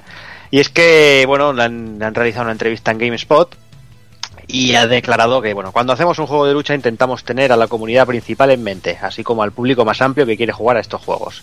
Pero ahora mismo la situación es que en juegos de lucha tienes Street Fighter V que acaba de salir. Mucha gente lo está jugando con fervor y hay un público grande que está esperando Tekken 7. No queremos separar esas comunidades, así que encontrar una buena ventana de lanzamiento para Street Fighter, o sea, para Tekken Cross Street Fighter es algo que, que se ha hecho más difícil recientemente, así que está en pausa por el momento. Vamos, Evil, mm. eh, que están básicamente que están haciendo Tekken 7, que no tienen cojones a trasladar los personajes de Street Fighter al universo Tekken y que lo único que va a dar de si la esta esta relación va a ser la aparición de Akuma en Tekken 7, básicamente. Sí, sí, y bueno, pero ventana para el Pokémon se ve que sí que tuvieron ventana para sacar el Pokémon, pero para el Tekken por Street Fighter lo, que, lo, que, sí dicen es que tienen el juego bastante avanzado, o sea, según ellos ya tienen todos los personajes, tienen sus movimientos, historias y simplemente pues tendrían que hacer reto que es como que lo tienen en plan, lo aparcamos y, y ya encontraremos el momento, pero bueno, huele a, a rollo de este japo de no, no vamos a reconocer que que lo cancelamos, ni que historias ni nada, porque eso es una deshonra. No sacar ni un, triste tráiler, solo la imagen que salió y nada, nada de nada y decir que tiene el juego muy avanzado, yo no, lo veo. Claro que lo tienen avanzado, tío. Tienen al, al Gouki este del Tekken 7 y con el Gouki tienen al Ryu y al Ken, tío. Ya está. Eso sí, verdad. ¿eh? ya, tienes tres personajes, está avanzadillo ya el tema. no sé, la verdad es que, que es triste eh, que, quede, que quede la cosa ahí, pero bueno, es lo que, es lo que hay. Así que bueno, vamos a vamos sacando las noticias. Eh, no sin antes pasar a la sección del, niño rata, no la sección que tenemos por aquí, que la del señor Show nos va nos va a hablar de, de las últimas novedades en bueno, básicamente la saga Call of Duty y en Battlefield, que la acabamos de saber hace minutos. Pues ahora mismo hace un dato, ha sido la conferencia de DICE sobre Battlefield y nos han confirmado ya la fecha de lanzamiento, que es el 18 de octubre, y la época en la que se ambientará el nuevo Battlefield, que es la Primera Guerra Mundial. No sé si sabes si va a ser algo, algo fantástico o diferente que le vayan a meter. Pero por ahora es, es lo que se sabe y las ediciones coleccionistas. Luego a nivel. Eso siempre, se anuncia un juego y la edición coleccionista ya directamente, todo, foto. Ya, ya, te la han metido. Y los DLCs, seguro que también hay por ahí. Sí, sí. Luego a nivel de Call of Duty tenemos que los de DICE se han mofado vilmente de la calidad gráfica de Infinity Warfare, diciendo que tiene una calidad de 2010 y, y el juego se ve horrible. Yo no lo veo muy profesional de su parte, la verdad. Sí, pero va a vender, va a vender las puertas. E, efectivamente, luego van a vender todo lo que, todo lo que ellos juntos, pero Luego se ha confirmado que la campaña no tendrá cooperativo. No tendrá cooperativo. Pero que a cambio le han metido misiones secundarias. Yo no sé cómo van a hacer eso, porque al final la comunidad, la que juega de verdad, mucho, no juega apenas la misión, las misiones principales, se tienen directamente al online. Pero bueno, habrá que ver eso. Si te dan alguna recompensa especial algo por el estilo. Igual tiene su aliciente. Y poco más. Ya no, no hay más de, de por ahora, de Call of Duty. Muy bien. Pues ahí las novedades de Call of Duty y de, y de Battlefield lo tenemos aquí. Supongo que también antes de final de año, ¿no? Ambos supongo septiembre, octubre, noviembre, por ahí de rondar, ¿no? Eh, concretamente el Call of Duty para noviembre lo tenemos y el Battlefield pues ya hemos dicho que va el 18 de octubre. 18 de octubre, ¿no? Bueno, ya sé cuándo que me se voy a ahorrar. Seguro. no te preocupes que saldrá otra cosa. Sí, alguno de estos de teta de los míos, seguro. Eso seguro. Pues nada, eh, esto es más o menos el resumen de lo que ha habido este mes de abril y vamos, vamos ahí a ver con las novedades cómo se ha portado la cosa.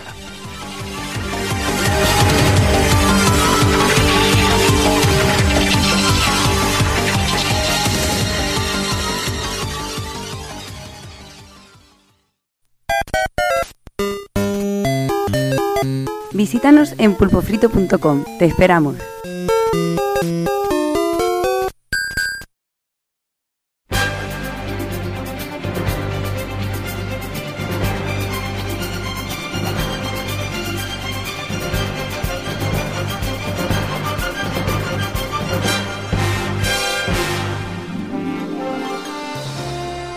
Pues venga, empezamos con las novedades. Recuperamos una del, mes anterior, eh, de Natch Cry, que no quiere hablar Hazard de él. Sí, bueno, es un juego de estos de, de Kickstarter, eh, de secuela espiritual. que rompe, ¿no? un, eh, bueno, es, un juego de Kickstarter y, se ha publicado, ¿en serio? Sí, sí, se ha, se ha publicado. Este era de los creadores de los primeros Clock Tower y la verdad es que eh, bueno, la animación es una puta mierda porque la tía parece que, flota y va con las piernas un poquito espatarradas porque lleva un vestido largo. Eh, o sea, el movimiento es malísimo, pero luego lo que es el juego es una, un, juego como los primeros Clock Tower. Eh, bueno, tú vas moviéndote con el ratón por el escenario. En, esta ocasión no es en dos dimensiones, sino en 3D. tienes el. Juegas solo con el, con el ratón. El botón izquierdo para andar, el derecho para correr. Y me parece que el central para, para mirar hacia atrás cuando te persiguen. Vas vas mirando los escenarios y luego pues te aparece también el, tijeritas, como no, el de, y, nada, pues te tienes que, esconder, muy sangriento todo, pero sangre por todas partes, que yo, yo he flipado. Y la verdad es que es bastante entretenido para ser un, un, Kickstarter de estos y, y que ha llegado a buen puerto, porque porque ya sabemos que Inafune, bueno, no, hemos hablado de Inafune, tío, que no hemos hablado de Inafune. ¿Y John Romero qué? John Romero y Adrian Carmack todavía están ahí liando la parda. Aprovecho bueno, tenido voz de retirarlo, ¿eh? Sí, con dos cojones, ¿eh? Después de 2500 bakers, eso. Sí, sí, no, no. Con dos huevos, el Black Black Room. De los Kickstarter y los Patreon, madre, mía. Madre mía. Madre mía que, que, que, que, el Mighty Number 9 es Gold. Sí, sí, es gol y es gol, el gol que se ha llevado al bolsillo. Pero siempre lo tenemos estos pensamientos este señor, madre mía. Sí, sí, es ya crónico, tío. Es crónico. Y saldrá en, junio, además sale en San Juan, o sea. Ahí a preparar para quemar la hoguera con el puto juego. Quemar los ahí, los CDs ahí en la... En fin, pues, vamos. Night Sky sigue el tío este con las tijeritas, bastante sangriento y ya está. Ya está, eso ya lo habías dicho. Sí, bueno, pero había que, que acabar la, la novedad, tío, hablando de esto, ¿no? De- del puto drogado este con los Que ha sido, que ha sido tú el que ha sacado el tema, cabrón. Sí, tío, porque, Ya ves. porque joder, es Kickstarter, tío. Hay, hay que aplaudir, hay, que- hay que aplaudir, tío. Será el segundo Kickstarter que, que llegue Has a- abierto el cajón de mierda, ¿qué quieres? Además, ha, ha sido un Kickstarter muy breve, ¿no? El de este Night Cry. No es que la- haya sido muy breve, anunciaron lo que- hace un año. Pues la verdad es que pues, yo creo que bastante menos. Y la verdad es que, hombre, ha durado duró un mes, pero yo ni me enteré que, que Sí, que no, estaba. pero que, que me refiero que normalmente se hace el Kickstarter Sí, bueno, y sí. luego te dicen dos años, tres años. Claro. Pero sí, sí, que este este, ha pues, sido ha sido un visto. año, ocho, ocho meses. En plan, en plan, ya lo tengo casi listo, así que id dándome dinero, que así eso que, que os saco. Sí, ya. sí. Pues venga, vamos con el siguiente, vamos con el día 1, el Night of Azure. Eh, por ejemplo, Takokun, empiezo contigo. Venga, pues este, a ver, el- la pena que ha tenido ha sido llegar en, el momento que ha llegado con, con Dark Souls 3, pero la verdad es que es un juego muy entretenido. Mm, Lógicamente no es una superproducción, volvemos, bueno, para poner un poco sobre situaciones de, de Gust eh, para Koei Tecmo y esta gente sabemos que hacen juegos low cost y este pues no es una excepción aunque bueno han salido un poco de, de su zona de confort y han, y han hecho un, juego rollo Action RPG que recuerda bastante a cosas como el, el Chaos Legion, aquel que, que tenía Capcom. Eh, tiene bastante acción con Veo, eh, invocar familiares para que te ayuden y peleen por ti en según qué momentos.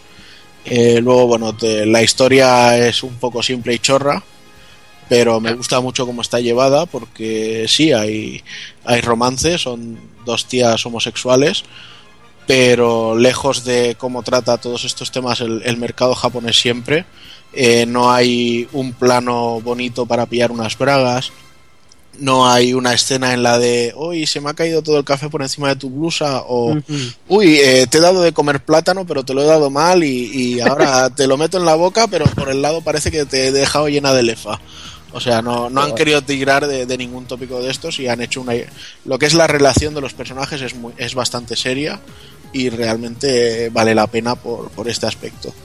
Y bueno, jugablemente pues tiene algunas carencias, eh, es bastante divertido, pero quizá a ratos no demasiado largos, o sea, yo un par de horas y, y tenía que pararlo por decir, bueno, vamos a hacer otra cosa. Pero no sé, me parece un, un buen experimento.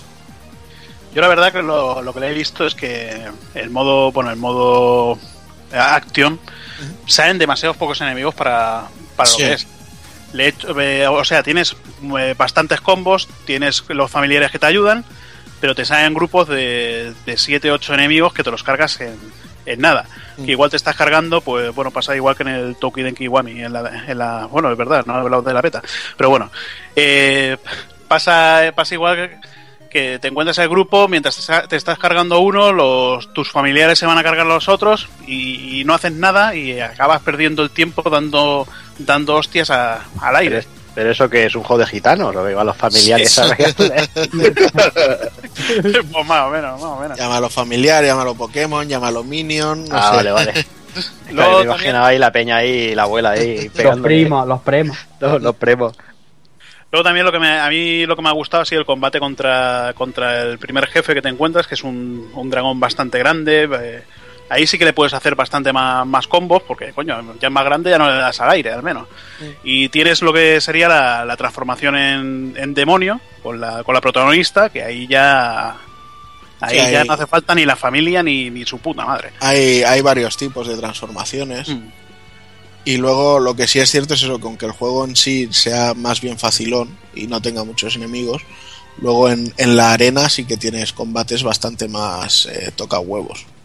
Ya, pero eso lo podríamos haber puesto en el juego. Igual Sí. un poquito más adelante te lo, te lo encuentras así. Mm. Luego lo que dices, tiene, tiene la arena, tiene un modo RPG para hablar con los con otros personajes que te van dando misiones a realizar en, en las pantallas que hayas visitado. Eh, tienes zonas nuevas que se van, se van abriendo poco a poco. No sé, yo espero darle un poquito más porque ahora estoy liado con...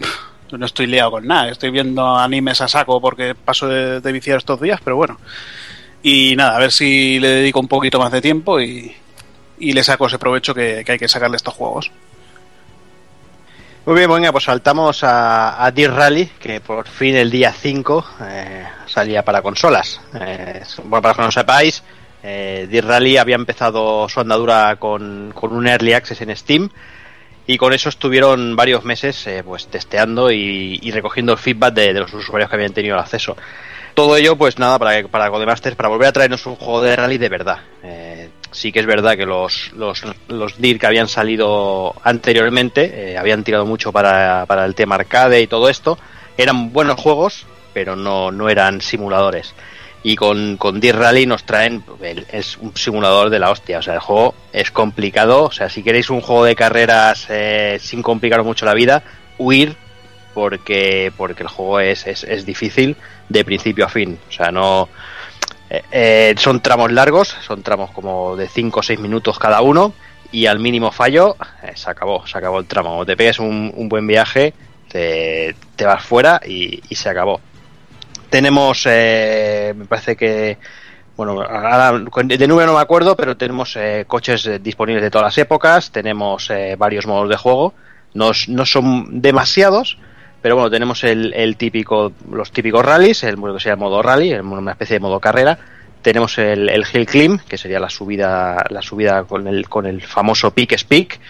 Y tenemos los rallycross, que son las típicas carreras de circuito cerrado con, con varios eh, adversarios. Eh, todo ello está incluido en, en seis rallies.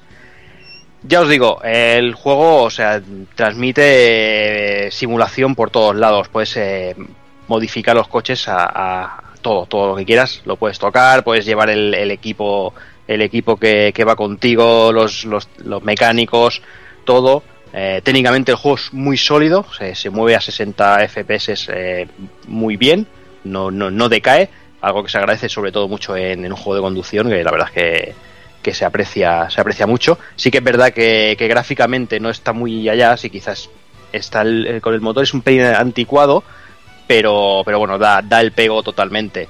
Ya digo, eh, el juego es muy recomendable si os gustan los si os gustan los simuladores y, y bueno, lo que os digo, el, juego es muy muy muy difícil. O sea, eso, si alguien lo compra, que tenga por claro que le va a costar muchísimo hacerse con él, más que nada por, por eso, por, por el por el, la gran simulación que tiene, con pistas estrechas eh, y, la verdad es que, que merece mucho la pena. Si os gustan los juegos de rallies, eh, dadle caña. Yo una cosa que me gusta es eso, lo que, lo que has dicho de la, las pistas estrechas, porque estoy acostumbrado a juegos como Forza, como Drive Club, Gran Turismo, que te encuentras pruebas de rally o... Sí, o no y vas sé, por autopista casi. Y vas por, por una autopista, macho, que, que, que, vas de lado con el coche de lado y te sobra pues kilómetros por, por los dos, por los, bueno, por, por, delante y por detrás del coche que puedes hacer lo que te salga de los cojones. Uh -huh. Aquí, aquí, bueno, parece por lo que, por lo que dices, eh, si pillas una curva mal, estás, estás enseguida pues empotrado contra la pared o por un barranco. Sí, además es lo típico, acabas la acabas el tramo y tienes eh, un tiempo para reparar, entonces tienes que decidir qué parte reparas, depende de los mecánicos que, que tengas, reparan mejor unas cosas que otras, puedes pedirles consejo a los mecánicos que qué parte qué parte reparar y todo eso. No, la verdad es que, que, el juego, ya te digo, está muy bien. Quizás un pelín corto de contenido y técnicamente, eh, o sea, gráficamente no es, no es puntero, pero, pero sí, ya te digo, lo importante que es la conducción es, es, es, de, es de 10. Pues sí. Pues venga, pasamos al día 12, el lanzamiento de Dark Souls 3, que ya lo analizamos el mes pasado, con lo cual ni Takokun ni Soun pueden decir nada. No sé si alguien quiere añadir algo. Igual Rafa quiere comentar alguna cosita. ¿No está? ¿Ha muerto Rafa? ¿Has muerto? ¿Qué sí, Price de Sun? Ha muerto Rafa, ha muerto, ahora está jugando a Dark Souls, es morir, es lo que hay. No, Evil. lo que pasa es que estaba, ah, vale. estaba hablando, estaba hablando, hablando con solo, un silencio ¿no? puesto tremendo, ¿sabes? Porque estaba aquí mordiéndome la lengua para no decir nada y no cortar la jaza. Que estaba diciendo que estaba ahí todo, todo ya dicho de, de Dark Souls, lo que ha estado jugando pues, todo el mundo durante este mm. mes y no está tanta enfermedad todo. Y que pues se está viniendo, se me está viniendo un poco abajo, ¿sabes? O sea, empecé muy arriba, muy arriba y, y, y ahora estoy terminándolo yo personalmente y me está pareciendo fácil. Sí. ¿Has llegado a la zona buena? ¿Esa que te, que te sube todo o no? Estoy en el final, final, final. O sea, ah, final. Vale. Entonces... Es que el, el juego yo creo que ya les hemos cogido las mecánicas, entonces. Sí, sí, sí totalmente. Y, y, realmente este Dark Souls, en cuanto a jefes finales, es muy sencillo. Hmm. Es, es más complicado a veces en, en zonas. Es verdad. Hasta que vamos cogiéndole el truco a, a los pasos, de caminos y demás, que, que, a lo que son los jefes finales. Y también influye mucho eso, que no hay jefes tan grandotes, que a veces son los más aparatosos y cosas así. Yo al final he tirado incluso con espada grande al hombro, ni he ido con escudo, porque ya estoy tan acostumbrado que no me ha resultado tan difícil como antiguamente. Sí, creo que nos estamos curtiendo entre que el juego a lo Sí. mejor es un poquito y estamos curtidos, pues. Creo que el juego sí es más asequible igualmente, ¿eh? porque yo eh, llevo quizás 15, 16 horas Sí. Y, y he matado pues, quizás 7, 8 bosses y, Mm. y- y ha habido 3, 4 que los he matado a la primera. Y la verdad es que me parece que la primera vez que me pasa con un Souls que mato un, un final boss con, al, al- al primer intento. Sí, a Yo mí también- también. Yo creo que se la achaco también a que no tiene ni lo tróspido del 1, que para moverte era un poco jodido, ni el hitbox horrible del 2, que vamos, te daban sin querer, siempre. Y aquí la, Puede la, la- la- la han ajustado muy bien. Bueno, está- Y aquella no algún enemigo tiene ataques teledirigidos, que ves que está bajando la espada hacia adelante, esquivas para la derecha y, y el tío de golpe gira a la derecha y te da. Hmm. Pues bueno, que sigue siendo, estamos aquí criticándolo, sigue siendo un juegarro y, todavía sigue estando el, el más vendido y el más jugado en todos los lados. Así que, bueno, no menos, si mal, que- menos mal que se retrasó, que se retrasó eh, Nathan Drake, porque, joder, Sí, hubiera sí. sido una cosa fuerte.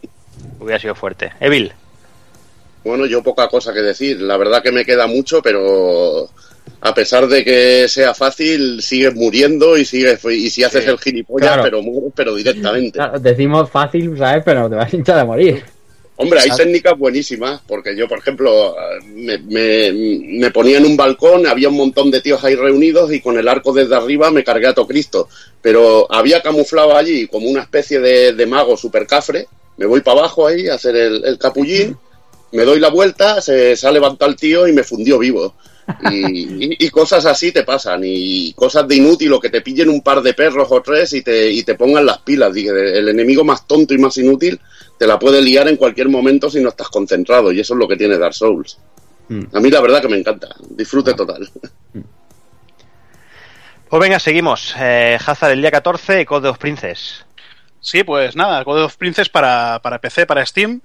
Y la verdad yo quería tener este juego que, que salió hace unos, no sé si un año o dos para, para Nintendo 3DS. Aquí nos llegó en formato físico, en, en América llegó también en formato digital. Y No, eh, perdón, en, ¿No? en Estados Unidos y Japón en formato físico y en Europa en digital. si lo he dicho, ¿no? No, lo has dicho al revés. Has Ah, vale. dicho Bueno, pues quería decir, que- quería decir eso. Vale. y bueno, pues en principio podrían haber hecho una, una remas- remasterización. La remasterización solo la han hecho en, en lo que son los vídeos. El juego sí, es cierto, tiene los escenarios un poquito remasterizados, pero los, los lo que son los personajes se ven todavía pixelados. Aquí podrían haber aprovechado ya que lo iban a sacar y haber, haber hecho ya con, con calidad. Si lo van a sacar para PC, pues pues eh, unos personajes un poquito más definidos, porque los personajes tienen unas animaciones brutales, unas, unos gestos brutales, eh, estás en la cantina, se ponen a bailar con unas animaciones muy buenas y es lo que es lo que le he echado en falta en esta remasterización.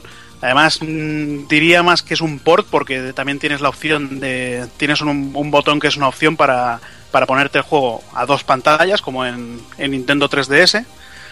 Y nada, el juego bastante entretenido. eh, bueno, quizás como me comentaba Evi el otro día, las pantallas son bastante cortas. Eh, es, un, es un juego así como el, el Guardian Heroes de. Me parece que era de Saturn. Sí, Guardian Heroes que salió en Saturn, luego salió en 360 Mm. remasterizado y bueno, juego de Treasure y hay parte del equipo de, de Treasure que hizo Guardian Heroes estaba en este juego, con los diseños de Kino Nishimura, que es lo que mola, la verdad. Los Joder, la verdad de- que el- Sí, la verdad que el tío este no había buscado nunca nada, me puse a buscar y joder. Es brutal, este había estado en Capcom haciendo, bueno, creo que el diseño de Jin Saotome, de mucho... De bueno, muchos del, del, del Dungeons and Dragons de, de Capcom, de, de, un, de un montón de juegos que. Que sorprende bastante. Y nada, el juego, ya digo, bastante entretenido. Está bien que haya salido en Steam. Uno, me parece me costó 12,99 porque era una oferta de estas de, lanzamiento. Y si os gusta el tipo de juego este de este japonés y como dice Evil de, de pues nada, darle un poquito de, vicio, que, cualquier PC mueve esto, la verdad. Eh, no sé cómo han mejorado el frame rate, porque en la 3DS era horroroso, la verdad. El, frame, eh, el frame rate bastante bien, no he tenido ninguna caída ni nada.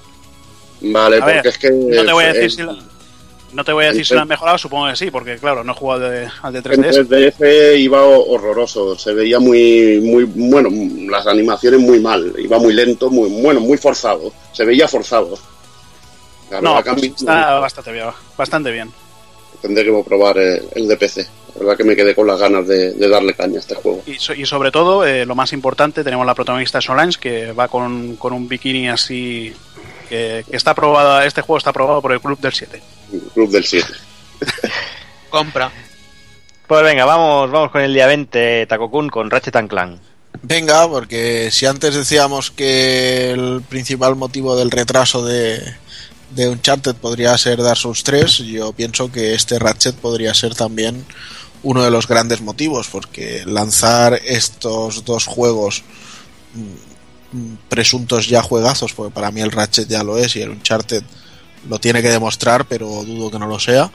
En, un mismo mes quizás sería canibalizarse demasiado en, contra del pobre Ratchet, que de hecho eh, lo último que estoy leyendo es que está vendiendo increíblemente bien.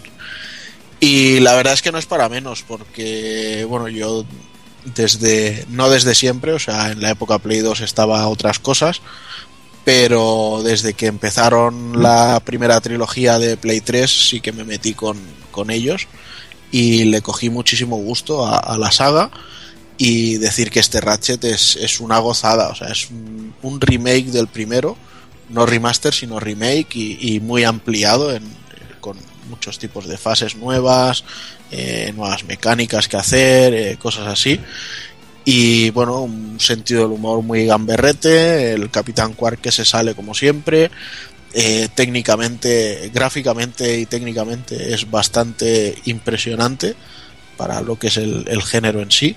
Hay que decir que va a 30 frames, pero que los mueve de una manera estupenda. Y que está a 30 pavos, tío. O sea, es que eh, pocas veces he visto un juego tan, tan genial, así de precio de salida, de saque, y no sé, creo que aún aunque digan que está vendiendo tan increíblemente bien, me, da la impresión de que está pasando un poco desapercibido realmente y, me sabe mal porque es un señor juegazo. Muy bien, pues venga, vamos, vamos con siguiente, Evil. Vamos con Star Fox Zero y Star Fox War. Eh, no sé cuál quieres comentar primero, día 22. Empezamos por Star Fox Zero, que es lo gordo. Juego de verdad. el juego que por el que lo compramos, no por el Star Fox War, la verdad. Y bueno, eh, tenemos un, juego que ha creado mucha polémica, sobre todo por el control. Eh, es un heredero del, pero directo de, lo que sería el Lilat Wars del Star Fox 64 y decir que, que, a mí me ha encantado personalmente. Me he quedado flipando con el juego, con las mecánicas que han metido de jefes, sobre todo que cuando iba a mitad de juego me han empezado a salir caminos alternativos. Luego dentro de cada fase hay rutas alternativas que la puedes acabar de una manera, de otra, incluso acabar en, algún jefe final distinto. Y la verdad que, muy, muy flipado. También mucha variedad de, de, vehículos con el, con el Airwing que se transforma en Walker, muy a lo macro. Era una idea que se ve que ya tenían en, en Star Fox 2, del, el, que iba a ser el posible Star Fox 2 y bueno, eh, la fase del tanque, el Landmaster, increíble y, nada, decir que, que, se ha mezclado muy bien lo que son fases de fases on rails, con luego muchas batallas con los jefes en, a campo abierto. También hay fases a campo abierto, luego hay también unas fases con, con un vehículo con el girocóptero que son bastante más lentorrias y creo que es lo peor de, del juego en sí. Y la verdad que para mí, para el que sea un amante de Star Fox, eh, es un juego muy bueno.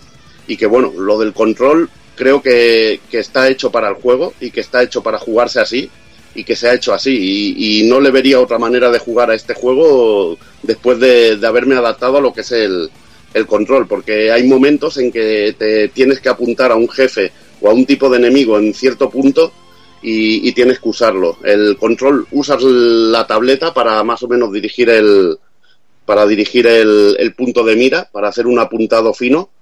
Y bueno, hay un momento en que puedes, sobre todo que es cámara libre, en el que tienes que fijarte más en la tableta que en lo que está pasando en la pantalla. Mucha gente se queja sobre todo de que tiene que estar mirando las dos pantallas a la vez, pero bueno, en las fases on-rail, por ejemplo, simplemente llevando lo que es la pantalla un poco y moviéndola a tu gusto y, o centrando el, lo que es la mirilla directamente, las puedes manejar tranquilamente. Y es más problema seguramente en las fases eh, en las que tienes movimiento libre, pero lo dicho, que, lo solucionas mirando la pantalla de dentro y pilotando desde dentro y al final te adaptas al cabo del tiempo. Y creo que mucha gente le ha cabreado el, sobre todo el no querer esforzarse o no querer tomarse tu tiempo en, tener ese control. Si el juego lo hubieran hecho como el de Star Fox 64, hubieran, la gente supongo que se hubiera quejado diciendo, hostia, más de lo mismo, no me gusta. La verdad que creo que, Nintendo en ese aspecto se lo ha currado, Nintendo y Platinum. ¿Y la, la duración? Que también ha habido muchas quejas. Pues no sé, yo la primera partida no viendo todas las fases, que hay 20 en total, con las variaciones de fases y, esto. Eh, en un mismo planeta puedes encontrarte fases en, un momento y en otro del juego. Eh, yo me tiré seis horas para hacer lo que es la primera, lo que sería la primera vuelta y me han quedado aún rutas y cositas para descubrir. Que me mola mucho en el, en el diseño del juego, que es una cosa que me recuerda a los Mega Man que, por ejemplo, cuando te dan un vehículo y te dan la posibilidad, por ejemplo, de volar con ese vehículo, luego te activan esa función para otras fases. Y en otras fases tienes que usar ese poder en determinado momento, que además se ve bastante claro, para abrir un camino distinto que te puede llevar a otras fases o te puede abrir otro tipo de, bueno, o otras fases o un camino en un mismo, en una fase que no habías visto y la verdad que, está muy interesante. También te pica mucho el rollo de hacer los récords, de conseguir las medallas, lo de los amigos que puedes poner la nave clásica y jugar cada fase con, con la nave clásica, con cualquier vehículo, se ven los gráficos, también te cambia la música y todo. Con el Falco puedes llevar un Airwing negro que es mucho más potente pero tiene menos defensa. Pero decir también a favor de Platinum que si consigues todo lo que son las medallas del juego, que hay coleccionables también, de misiones, de hacerlo bien en, las fases, secretos, etcétera, etcétera, puedes conseguir el Airwing clásico y el Airwing negro sin la necesidad de que tengas que tener el amigo. Eso siempre te agradece. Pues sí. Recomendadísimo. Para fans de Star, Fox, de Star Fox, juegazo. Y bueno, ¿y la, amiga fea qué? amiga fea, pues bueno, eh, eso yo creo que debería haber estado incluido dentro de una opción del Star Fox Zero de, lo que es el juego. O no, no, creo que hubiera estado bien ponerlas, por ejemplo, de misiones intermedias porque hubiera cortado el ritmo de, del otro juego, pero lo podrían haber metido de opción para, para jugarlo. Es un juego de usar la, la, tablet como si fueran distintas cámaras, un tower defense de estos, de que estás en una base y la están invadiendo robots y tú con las cámaras vigilas por dónde te van a atacar, la conectas, les disparas a los malos y bueno, tiene sus jefes finales y tiene buenas ideas de estas de Nintendo. un juego que, lo venden solo por 20 euros, pero creo que por ese precio no merece la pena. Está interesante de, manera física, como viene en el pack, o creo que un precio justo serían unos 10 euros por este juego. ¿Pero viene, viene físico en disco? Sí, viene físico en disco. En la Spring Edition eh, viene físico. Vale, porque creo que el que venden aparte es, es código, ¿no? código. El que venden suelto es un código. Vale, vale. Vale, vale. Muy bien, pues hasta aquí las novedades de abril.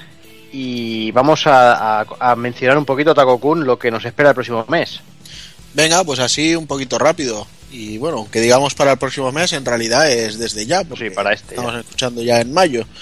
Así que vamos un poquito. Lo primero comentar, Summon Knight 6, un gran desconocido, sale para Japón. Eh, no hay intenciones de llevarlo a Occidente, pero bueno, las versiones asiáticas eh, las hay con subtítulos en inglés, así que es factible hacerse con él. Yo de hecho me lo estoy planteando seriamente.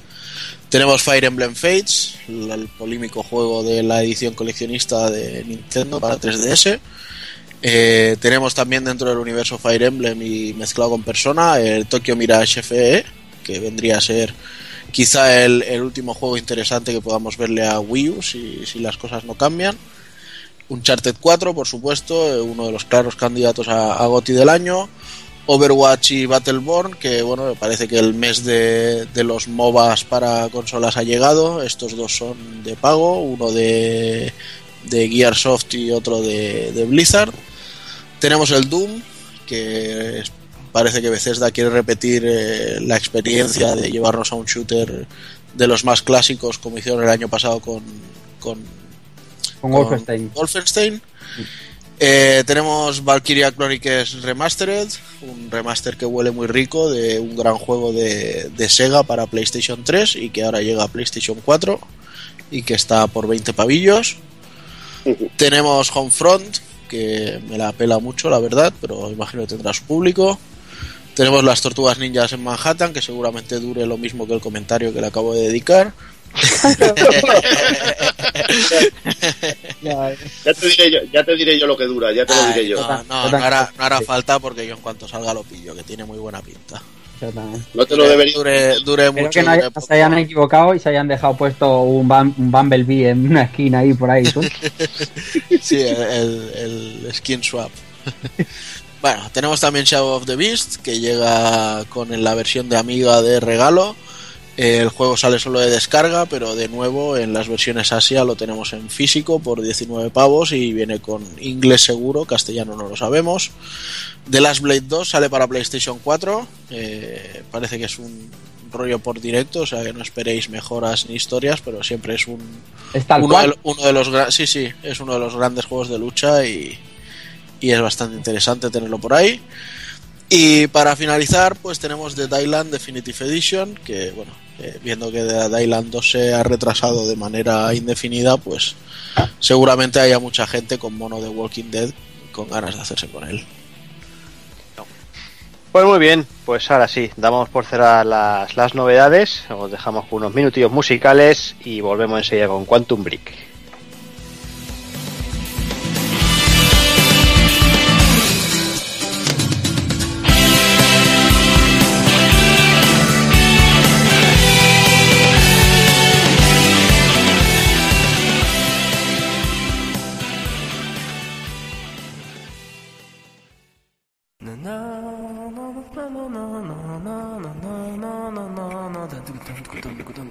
Desvariando. Desvarío. Desvaríos. Desvaríos. Desvaríos. Desvaríos. Desvaríos.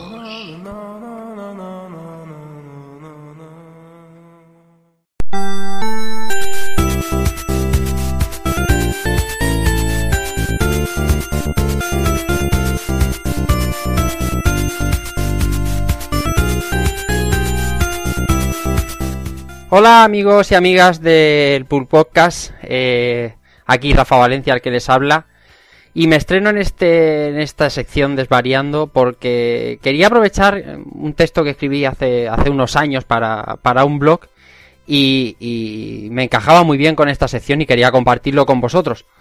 Caso es que seguramente para vosotros que estáis escuchando este audio, este programa, pues quizá no sea del todo así, pero muy probablemente te haya pasado algo muy similar a lo que me pasa a mí. A mí me pasa constantemente, cada vez con mayor frecuencia y puede llegar incluso a ser un poco frustrante. Cuando algún conocido se entera de que estás metido en algún tipo de medio de comunicación, ya sea un blog, ya sea una radio, un podcast, una revista con cierta repercusión, un alcance de, de X miles de personas, se quedan asombrados hasta que les dices que, que hablas sobre videojuegos y te preguntan cosas del estilo, ¿de videojuegos? ¿Pero eso da dinero? Eh, a tu edad, es un poco sonrojante cuando pasas de ser alguien que tiene algo de reputación a ser un friki sin vida social. Solo porque no hablas de libros, no hablas de cine o, no hablas de televisión. Y no hablo de gente de, edad avanzada que puede no entender lo que se mueve en el entorno del mundo de los videojuegos. No, no, hablo de la gente que jugaba conmigo a, a Atari 2600 o a Mega Drive.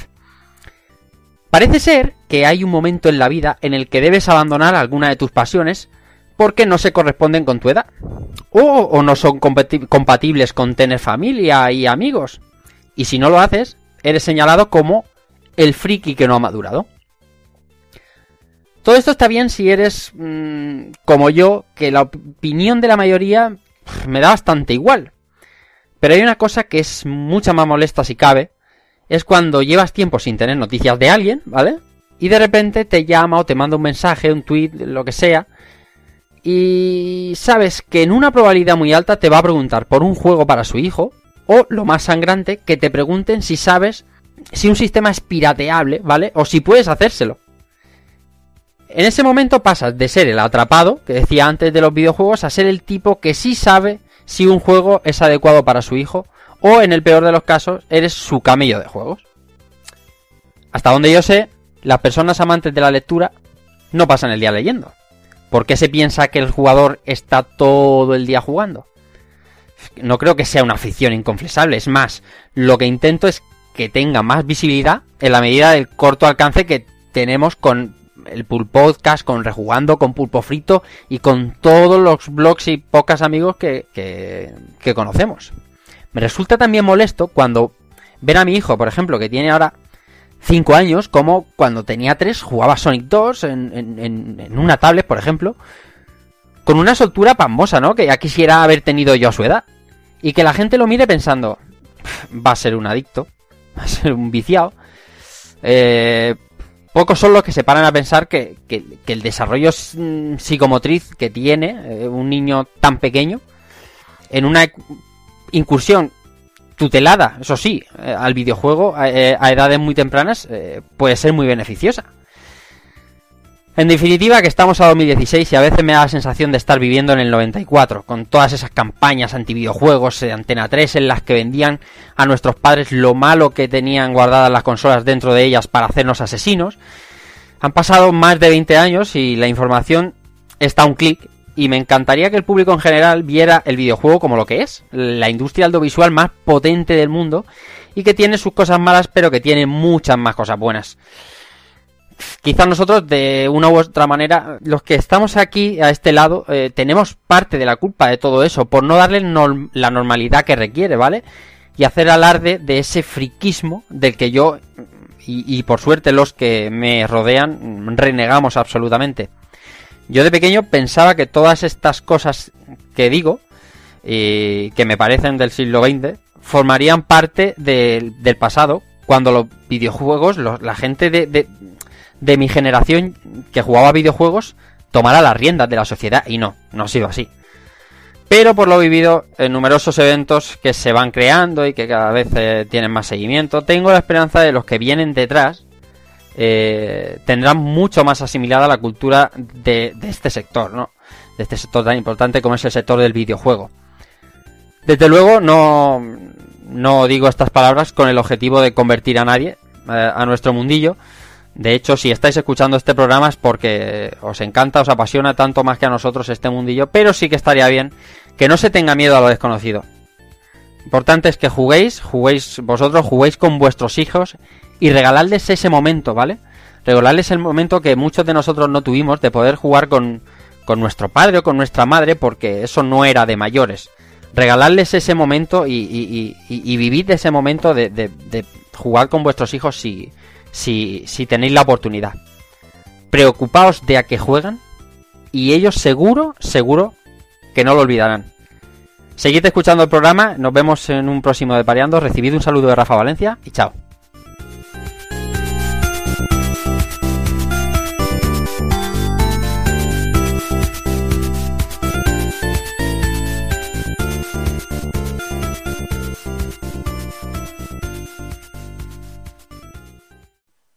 Una de las únicas cosas que podemos salvarle a Metal Gear Solid 5 es su banda sonora. Los componentes de Pulpo Frito y Pulp Podcast, y en especial aquí un servidor, no nos hacemos responsables de las opiniones de nuestro troll particular. Así que para los minutos musicales de hoy tenemos The Man Who Sold the Wall de Mitch Ure.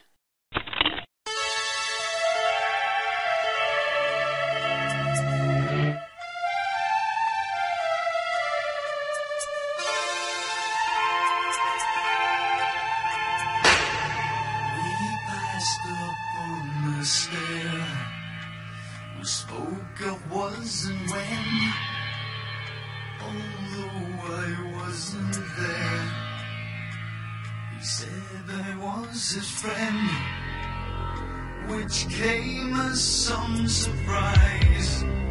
I spoke into his eyes. I thought you died alone.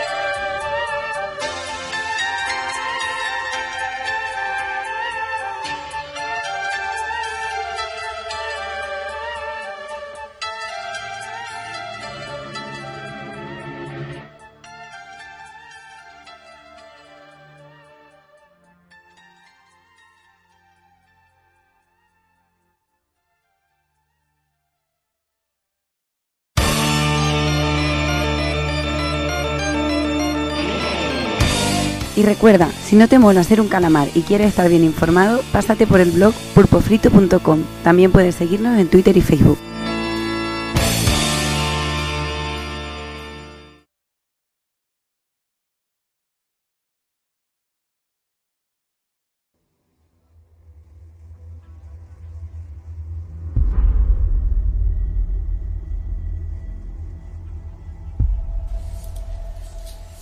Me llamo Jack, Jack Joyce, y vengo del futuro. Podríais pensar que eso mola y esas cosas guays, pero la verdad es que en mi época la vida es una mierda. En el 2020, España presentó a la presidencia del gobierno a Jesulín de Ubrique, respaldado por Mariano Rajoy y ese que nadie recuerda de Ciudadanos. Podemos se piró a Venezuela y la cúpula del PSOE se dedica a servir finos, que no finiquitos, en una caseta de la Feria de Abril. Como os podéis imaginar, la vida es una mierda, una puta mierda, y no es un futuro en el que quiera vivir. Así que, en un intento desesperado de poder ascender a la casta, un colega mío inventó una máquina del tiempo. La idea era algo, no sé, algo raro, de coger un almanaque deportivo o algo así y, forrarnos. Pero aquí, en vuestro presente, nos quedamos, ya que nos embargaron la puta máquina porque decían que no podíamos usar la energía solar. Así que uno tiene que hacer lo que sea por sobrevivir. Señora, señora, señora. Vengo del futuro para traerle una lejía que te cagas.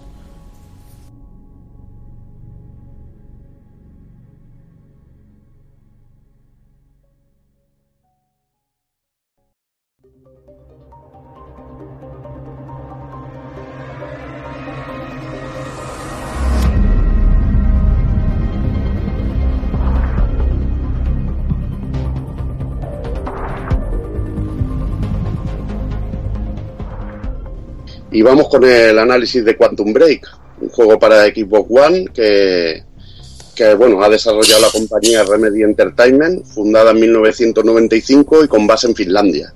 Su primer gran éxito llegó con Max Payne en el 2001, que bueno, un juego que como todos recordarán, el característico objeto del personaje y que popularizó sobre todo el tiempo bala.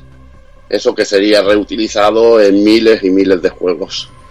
En 2002 Remedy vendió los derechos del juego a Take-Two y junto a Rockstar y junto a Rockstar desarrollaron Max Payne 2 The Fall of Max Payne. La tercera entrega ya fue realizada solo por Rockstar, pero tuvo varios miembros de su equipo supervisando el juego. En 2005 Remedy comenzó su sagrada familia personal, en este caso el Alan Wake que llegaría a Xbox 360 en el 2010. La historia de Alan Wake se extendió con dos DLCs, eh, The Signal y The Writer, y a posteriori saldría Alan Wake American Nightmare en formato descarga, que sigue con la historia del escritor en 360 y a posteriori en PC. En mayo del 2013, Remedy presentó su nuevo proyecto, Quantum Break para Xbox One, que salió este mes de abril para esta consola y PC. El responsable del guion y dirección del juego es Sam Lake, quien ha escrito prácticamente todos los guiones de los juegos importantes de la compañía la verdad que un tío que, que sabe hacer bastante bien las cosas y, y, a nivel de guion se le ocurra bastante. Yo la verdad es lo que dice, a nivel de guion, tanto los Max Payne, que era así tipo cine negro, bueno, cine policíaco negro de, de los 70 o, bueno, cine así, después la historia de, de Alan Wake, ahora con Quantum Break, la verdad es que las historias, los guiones que, que ha hecho él me están, me están gustando y a ver, el Remedy está claro que que tiene que estar con un guion de, de Sam Lake, eh, que su cara tiene que ser Max Payne para toda la vida y, y ya está. Es que el gesto de Max Payne es que eso es inolvidable. Joder, ya ves si es inolvidable. Y vamos bueno, con la historia. Bueno, dime, di, Hazard, di. No, no, que también es, inolvid es inolvidable que, que, la voz de Max Payne, no sé si en Max Payne 2 era Tomás Rubio. Joder. Imagínate tú con la voz de, de, Broken Sword, del protagonista, con esa voz mono, mono, monotemática, para Max Payne quedaba como, como, como el culo, pero bueno. Y bueno, vamos a hablar de la historia precisamente. Quantum Break nos sitúa en la ciudad de Riverport. Comienza con una protesta universitaria contra una compañía llamada Monarch Solutions que controla el, lo que es la ciudad y nuestro protagonista, Jack Joyce, ha sido invitado por su amigo Paul Seren a un experimento con una máquina del tiempo que funciona con unas partículas llamadas Cronon. Esto iremos viendo ya desde la universidad, que nos van presentando un poquito, nos van metiendo un poquito en, en harina de lo que de lo que va pasando en el juego y también vas encontrando documentos que te van explicando lo que es el Cronon y, y un poquito lo, lo, que lo que van a hacer en el experimento. Como viene a ser normal y algo tiene que pasar, el experimento se desmadra, aparece el hermano de Jack y aquí empieza pues toda la mandanga del juego poderes para manipular el tiempo, fracturas temporales, temporales, el fin del mundo, las paradojas, todo ese, tipo de cosas molonas que, que, bueno, ambientan una historia y hacen que sea, hacen que sea especial.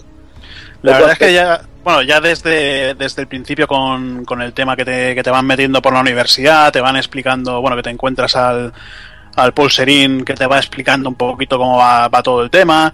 Eh, bueno, la historia que tiene detrás el personaje, que el, personaje protagonista que lo ha hecho ir a la, a, la, a la, universidad con carácter urgente para realizar este experimento, poco a poco te van desvelando un poquito los motivos que tiene Paul Serín, eh, los motivos que por, por, los que quiere que estar ahí, todos los personajes relacionados con, con la historia que, que, vas encontrando, los documentos, como dices, que te van explicando tanto la historia de la universidad y todo, es algo que está bastante bien implementado y que queda que bueno que le da un poquito más de, de tema a la historia.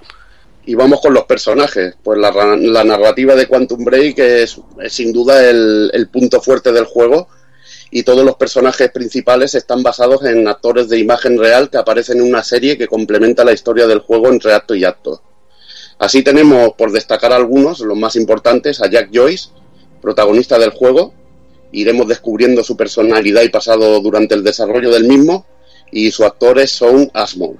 La verdad que un personaje que está preparado para la acción, veremos cómo se mete en, la, en una trama en la que no, no conoce nada y, ahí estaremos. La verdad que personaje muy que lo van desarrollando a lo largo del juego y muy interesante. Después tendríamos a William Joyce, el hermano de Jack, un brillante científico que es clave en la historia y desarrollo del juego, ya veremos que también es un poco excéntrico y el actor que se, en el que se, que se basa es Dominic Monaghan. ¿Ves? A mí lo que me, lo que me ha gustado es la, la selección de estos dos personajes porque es que realmente ves el modelado y, y, parecen hermanos de verdad. Son muy, muy parecidos, digamos, la cara. Yo al principio decía, son, pensaba que eran gemelos, luego estuve mirando y vi que no, que, que bueno, cada uno es, es, un actor diferente y este, bueno, como ventas, Dominic Monaghan, que lo podemos recordar porque era el el bueno el guitarrista que se metía tripis de, de Lost, de, per, de Perdidos. y la verdad que el papel que hace de científico así, que es un poco excéntrico y toda la hostia, es increíble. Y aparte que tiene un rol muy importante en la historia. Ya os animo a descubrirlo, sobre todo. Después tendríamos a Beth Wilder, un agente de Monarch, que en, en verdad, más que agente, es un agente doble, que busca la verdad sobre lo que está pasando dentro de la compañía y la actriz que da vida a este personaje es Courtney Hope. Otro personaje que está bastante interesante. Y luego para mí uno de los mejores personajes que es Paul Siren, sí. Serin, el mejor amigo de Jack y fundador de Monarch Solutions, uno de los protagonistas principales en la trama del juego. Y la verdad, a mí increíble. El actor es Adam, Adam Aidan Gillen y la verdad que es un personaje que, que, tiene muchos registros, va evolucionando muy, muy bien a lo, lado, a lo largo del juego y, y, de los que más me gustan. Bueno, para comentar algo, el, el actor, como has dicho, es Aidan Gillen, que sería en Juego de Tronos sería Meñique, que es, me parece el que es el del... El del ¿Eh? Que, bueno, ese, el, el, el, bueno, el, el capao, el, hostia, ¿cómo se llama? El, eunuco, ¿no? El, sí, el eunuco. el, eunuco ibas a decir. No, no, ese no, ese no es el eunuco, ¿eh? Es ¿No? Meñique, ¿No? pero no, no es el eunuco. Ah, vale, vale. No, este es el que está siempre trapichando al lado de la, mano, de, la, de la, mano, del rey, ¿no? Exacto. Para llevárselo a todo el mundo. Vale, vale. Pues el papel que hace en el juego es magnífico. Muy, muy bueno. Ya lo veremos. Tampoco es contar, hostia, pues va a hacer de esto, de lo otro. Y si te, me parece interesante Paul Serín, Martin Hatch eh, es, eh, creo que es el que más me gusta de todos que es el brazo derecho de Paul Serín, que actúa como CEO e imagen pública de Monarch. Está interpretado por Lance Riddick y es el personaje, valga la redundancia, es negro, pero el personaje más oscuro del juego en sí. Porque no sabes lo que va a hacer. Y bueno, no, sabes, eh... no sabes lo que, lo que, bueno, no sabes de qué pie calza. Ves que está, man, mm, bueno, que, que está haciendo planes detrás de Paul Serín y es una puta pasada este personaje. porque ves que es un personaje serio, que sabe, sabe lo que quiere, que va directo al grano en lo que quiere, y aunque sea eh, bueno, todo para llevar a Monarch, a la compañía, por un buen camino, aunque sea contradiciendo las órdenes de, de Paul Serín. Y nada, el actor este, Lance Reddick, yo me acuerdo del papelazo también que hacía en la serie Fringe, que era el, jefe de, la división Fringe. Y aquí me parece también que se supera todavía con el, con el, con ese, con el papel. Ya te digo, a mí es el personaje. Hay un momento que es increíble, que ves que hace unas cosas, no sé, es que está espectacular. Y sobre todo entra mucho en la trama a partir de más o menos cuando llevan medio juego está increíble. Dices, este tío no sé por dónde va a tirar, si va a ser bien, va a ser mal, es genial. Luego tenemos a Charlie Wincott, que es el jefe de seguridad de Monarch, un friki de la informática y una buena ratilla. Es el típico personaje ratilla, cabronazo, pero bueno, que, también mola muchísimo por el, de la manera que está metido en el juego y está interpretado por Marshall, Marshall Allman. La verdad que otro personaje muy, muy guapo. Luego tenemos otro personaje muy interesante, que sería el, bueno, otro tipo duro, aparte de, lo que es nuestro personaje principal, que es Liam Burke, un agente especial de Monarch que tendrá, lo dicho, un papel importantísimo en la trama del juego.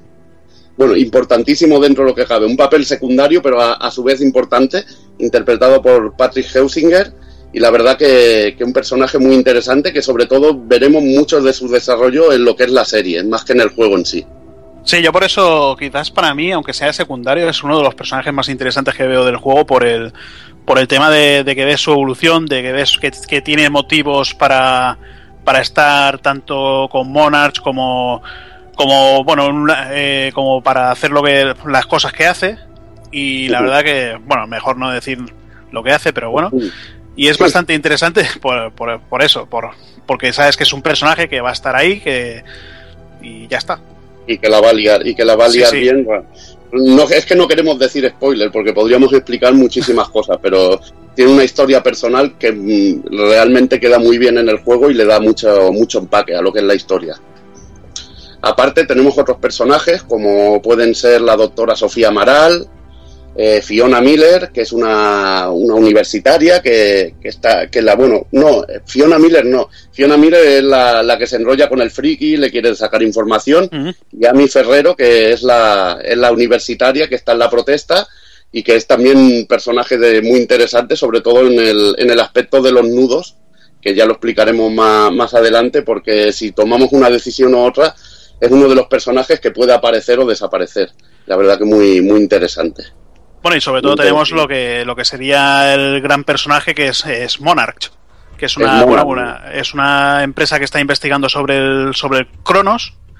Eh, y poco a poco se ha ido, ha ido adquiriendo pues eh, diferentes zonas de, de, River, de Riverport. Una de las cosas que quiere conseguir ahora es la, la, universidad, la, me parece que es la biblioteca antigua de la universidad, y que es lo que lleva al tema de, la, de las protestas de, de Amy y bueno y todos los, los, universitarios que incluso hacen hacen quedada bueno eh, se quedan por las noches a dormir vigilando para que Monarch no destruya la, la, biblioteca.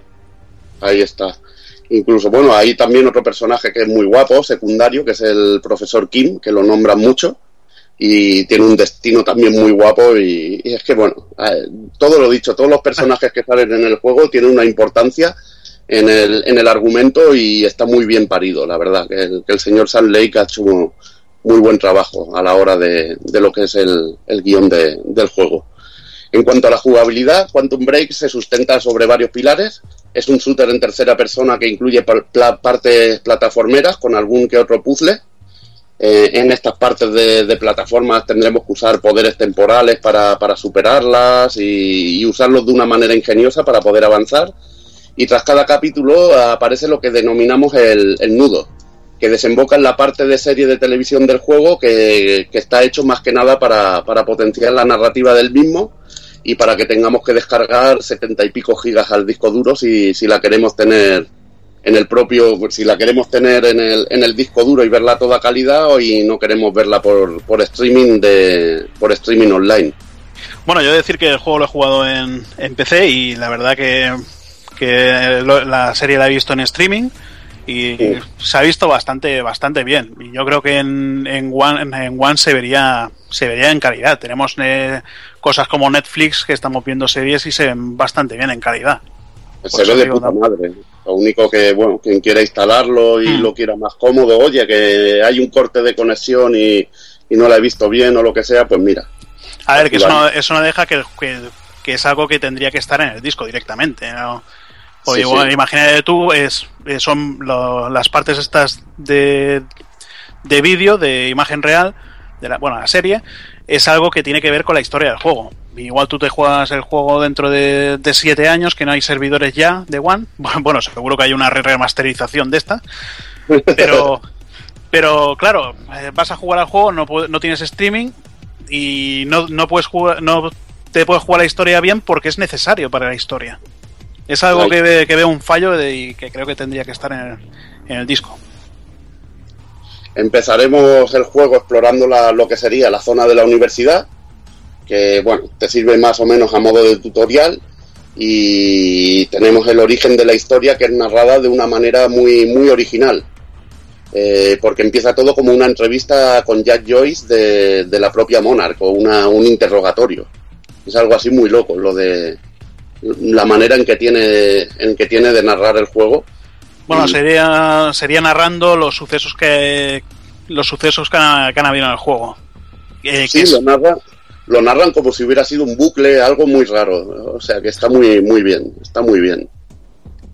Al ir avanzando iremos recogiendo armas de tres tipos. Tendremos pistolas, las clásicas pistolas de varios tipos, armas tipo metralleta y luego tendríamos las especiales o que podríamos llamar pesadas, que son las metralletas tochas, recortadas, que son las que hacen más, más daño. La verdad, bueno, tampoco hay una variedad increíble de, de armas, son bastante, bastante clásicas. También iremos desbloqueando lo que es original y lo que le da chicha al juego, que son los poderes temporales de, de Jack Joyce. Que usaremos a tiempo real y que en el caso de los que usamos para combate, tienen un tiempo de recarga y barra para que no, no puedas estar todo el rato tirándolos. Además de usarlos para luchar, nos servirán para superar puzzles y zonas de plataformeo. yo lo aquí- que Sí, Dime. habla, no, lo que, eché, lo que eché en, fa- en falta fueron más puzzles. No sé si en el juego te encontrarás cinco o seis puzzles. eh, a ver, están muy bien metidos. Y quizás por eso se echa, se echa más en falta, porque están tan bien metidos que, que, quiere- que quieres más. Sí, es que están de puta madre y a mí lo que me jode es que esas fases de plataformeo y puzzle son quizás de las mejores del juego, que cambian el ritmo y están geniales porque son sucesos super bestias y son unas plataformas muy originales que no las has visto en ningún otro juego. La manera que te lo presenta este Quantum Break y son escasas. La verdad que molaría incluso que, hubieran habido más que tiroteos, porque los tiroteos al final se te hacen más cansinos no sé, yo pienso ahí un poquito como tú, de que, de que ha faltado un poquito de puzzles y, de, y de plataformeo. En cuanto a los poderes temporales, tenemos la visión temporal que nos permite ver eh, el área de acción, detectar enemigos o fuentes de Cronon. El típica visión que se pone así, detectamos enemigos, podemos ver cómo está la, la situación en un área y nos ayuda para, para localizar sobre todo lo que son enemigos y para poder liquidarlos. Luego tenemos la parada de tiempo, que es como un disparo, disparas como un área circular que para el tiempo en esa, en esa zona y bueno, tiene una utilidad sobre todo muy básica, que es parar a un enemigo, lo coces a balas y cuando se disipa el, campo temporal se han acumulado ahí igual 20 o 30 balas e impactan directamente sobre el tío. Eso es muy loco, explosiones, o puedes hacer que exploten cosas al cabo del tiempo y bueno, es la verdad que es muy original la manera de meterlo, de cómo está este poder y, los efectos que tiene pueden ser devastadores. Es que está, está bastante bien por eso, porque hay, igual hay alguna, algún enemigo en alguna cobertura, eh, le tiras el, el poder por encima de la cobertura, disparas y cuando realiza la explosión pues te, te cargas al enemigo. Eh, quizás uno de los problemas que veo yo con los poderes es que a mí la, la primera partida no había, no había manera de que me entrara de que me entraran los poderes. Yo le daba al botón y no, no sé, no, no, me, no me reaccionaba el botón para, para, para realizar el poder. Quizás eh, porque lo realizaba en movimiento y tienes que estar más, más quieto o alguna tontería. En cuanto te, en cuanto te acostumbras, sí, sí que lo, lo haces más, un poquito más fluido, pero no sé, la primera impresión fue esa. No, yo no tuve, la verdad que no tuve problemas en la One de, te digo, que, que los metías bien. eh, había algún poder que tenías que pulsar más rato para que hiciera una cosa o hiciera otra, eso también tiene que ver, pero ya te digo que me acostumbré bastante rápido. Otro, otro poder es la esquiva temporal. Este movimiento nos permite hacer como un dash, un correr o hacer un, bueno, correr hacia adelante, desaparece nuestro cuerpo y aparece un poquito más adelante, como si nos moviéramos a toda hostia y nos permite cuerpo a cuerpo atontar a los enemigos y usando otro botón hacemos como una especie de explosión también que los deja noqueados y podemos aprovechar para coserlos a tiros. La verdad que muy también muy bien implementado y que nos sirve también para alejarnos de, zonas en peligro, alguna explosión cuando nos tiran una granada, que tiene muchos usos. Después tenemos la, lo que sería el escudo de tiempo, un escudo que nos protege de ataques enemigos cuando nos están, pues nos acorralan tres o cuatro enemigos y nos están disparando a saco y vemos que estamos sufriendo daño grave, podemos crear este escudo y nos protegerá un, un ratito y la verdad que es muy útil este poder. Sí, porque hay veces que, que nada, te queda ya poca vida y te estás rodeado por todas partes, pues, pues nada, entre el uso del, del escudo vas, vas poniendo también la esquiva temporal, vas, vas cambiando de uno a otro y, y con suerte sobrevives. Luego tenemos la explosión de tiempo, que nos la dan ya en una parte avanzada del juego, en el que podemos acumular poder y desatarlo en una zona en forma de bomba, que es útil para hacer daño a un grupo de enemigos o cuando viene un gigantón de estos chunguetes, joderle un poquito. Y después tenemos uno de los más poderosos, que es acelerar el tiempo, que nos permite ir a toda hostia corriendo y está todo el espacio alrededor nuestro como detenido y podemos combinarlo con un poderoso ataque cuerpo a cuerpo que desarma a los enemigos y los atonta. Y la verdad que va brutal, sobre todo cuando tienes francotiradores que te están ahí hostigando o una torreta que te está puteando. Eh, este poder es el, más adecuado para, para, librarte de este tipo de, molestias. La verdad que los poderes temporales para mí es lo que le da a las partes de, de disparos de Solter es lo que le da al juego un toque de originalidad que no tienen otro, otros juegos de este mismo estilo y la verdad que están muy bien implementados y nada, lo único que quizá ha hecho en falta es un poco de variedad de enemigos, que hubiera vehículos para poder que hubiera vehículos que te atacaran, helicópteros o tanques y no sé, que es todo eliminar tíos y, y está un poco limitado, un poquillo limitado en eso. Sí, bueno, y que al final se limita me parece, cuatro o cinco, cuatro o cinco enemigos, los, masillas de toda la vida, y luego ya te empiezan a salir más, más gente de Monarchs con, con más armaduras, más protección en la cabeza y todo. Luego están los tanques que te van con armas grandes y los francotiradores. No sé si, no me acuerdo si habría alguno más, pero muy poca cosa. Lo que pasa es que, bueno, hay un punto en el que los enemigos pueden usar también ataques temporales y mm, también pueden ser inmunes a tus poderes temporales y entonces la cosita se complica un poquito más. Y hay incluso algunos tipo jefe final que son mucho más divertidos de acabar con ellos, que tienes que estar esquivando y usando tus poderes de una manera de una manera creativa, que también lo interesante es que hay muchos objetos que puedes disparar, hacerlos explotar y usarlos en tu en tu beneficio. La verdad que está está currado. Dime, dime, Juaza. Sí, para mí la, la verdad, el, el, mejor combate con usando los poderes y todo esto es el, el del jefe final, no voy a decir nada más, pero es un combate brutal pues, por todo lo que todo, todo lo que conlleva, el, el, tener que usar todos los, los, poderes especiales tanto por una cosa por otra, pues, está bastante, bastante bien llevado.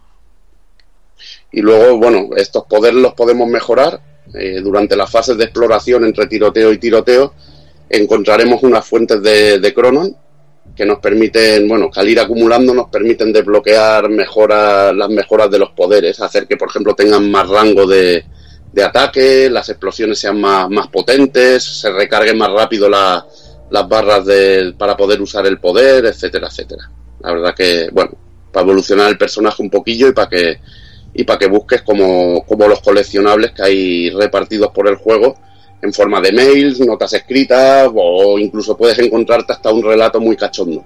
La verdad no quiero no quiero desvelarlo, pero me quedé, por ejemplo, horas mirando porque la verdad tenía un montón de páginas ese ese documento y, y era realmente muy muy divertido.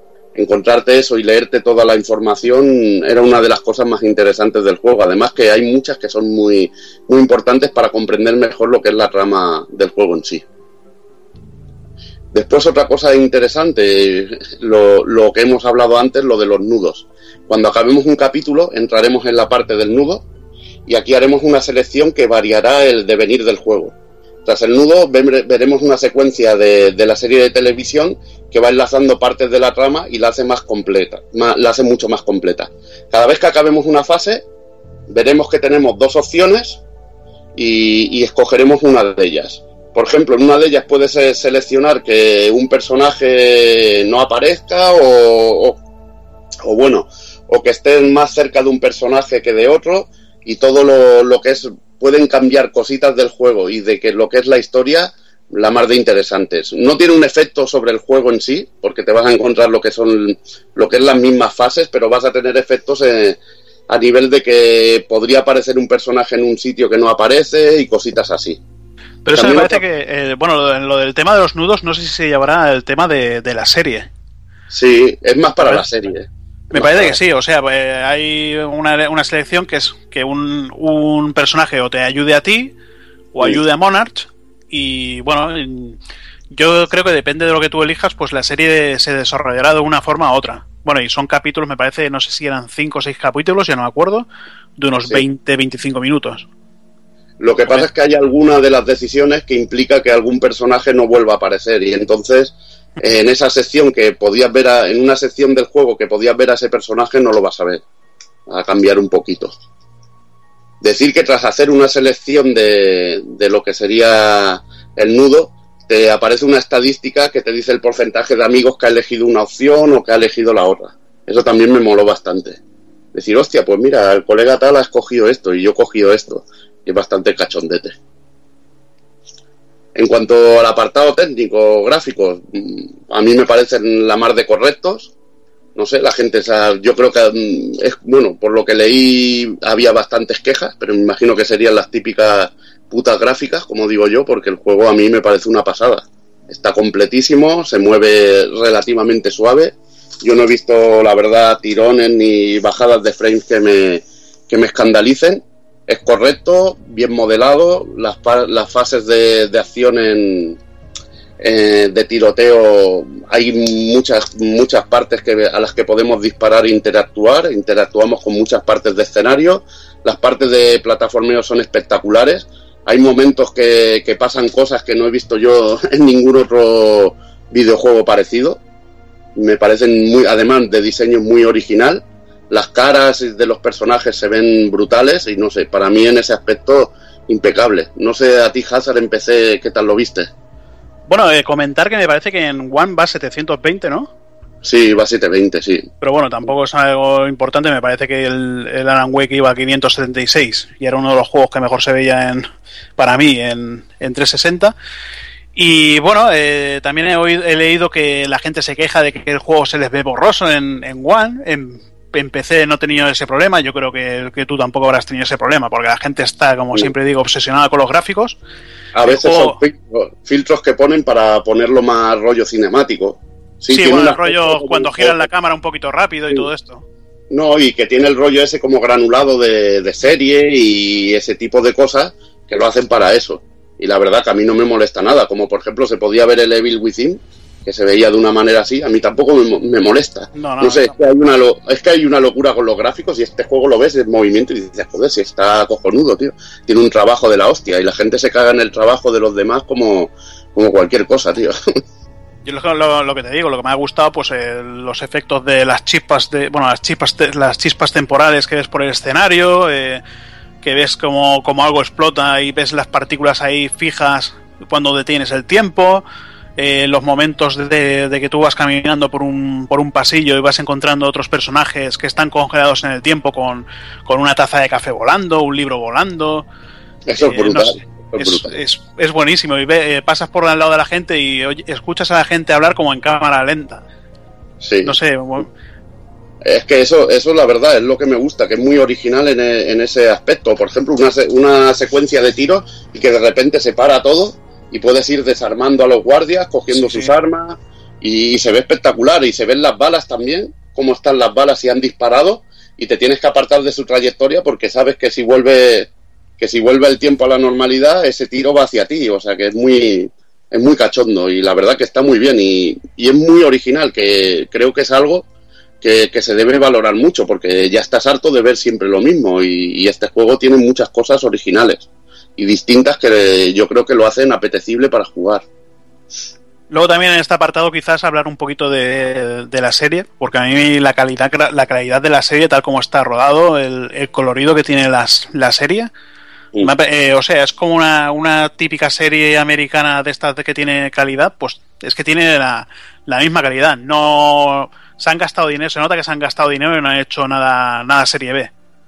Nada B, no, sí, la verdad que está, está cojonudo y es que lo que mola es que el juego, lo que ves en el juego, luego se traslada a la serie de, de, una manera genial. Y bueno, es lo que luego lo hablaré un poquito en sí, en la conclusión, lo que, lo que hace gracia de este juego y que lo hace distinto a, muchas otras cosas. A nivel sonoro, pues decir que, bueno, que la música acompaña bien a la acción, hay un tema principal muy bueno. Yo tampoco soy fanático de las músicas estas tipo, tipo cine, tipo serie, pero bueno, lo encuentro más que correcta. A nivel de sonido espectacular, bueno, lo que es sonido especial y todo eso está, está cojonudo. Y ya bueno, un poquito así hablando como conclusión, que tienes un este Quantum Break para mí es un juego diferente. No es un juego que yo creo que se, esté a, gusto de todos. Por ejemplo, a quien le guste una buena narrativa y una buena historia y, por ejemplo, leerse cualquier papel que va a encontrar, que hay multitud de documentos en el juego, va a disfrutar. Las fases de tiro son geniales porque a mí me parecen que ofrecen algo diferente a otros juegos que, que he jugado de, del mismo género. El poder, el, los poderes del tiempo son muy, muy geniales. Quizá le falta lo que hemos hablado, más tipos de enemigos o que te aparezcan, por ejemplo, vehículos, tanques, helicópteros, algo más interesante así para, para liquidar en las fases de tiroteo, pero la verdad es que son espectaculares y la cantidad de cosas que puedes interactuar en, en el escenario también son muy guapas. Eh, puedes disparar a ventanas, se van rompiendo y no sé, hay efectos increíbles. Lo mejor, eh, lo que hablaba antes Hazard, las fases de plataformeo y los puzzles usando poderes del tiempo están geniales, pero son escasos. Pero bueno, hay dos o tres momentos de plataformeo con dos o tres catástrofes que, que, que ocurren durante el juego, que es que eso es espectacular. Yo me quedé con la boca abierta y creo que son las partes más divertidas de jugar de, de Quantum Break. Y creo que todo el conjunto del juego es lo que funciona.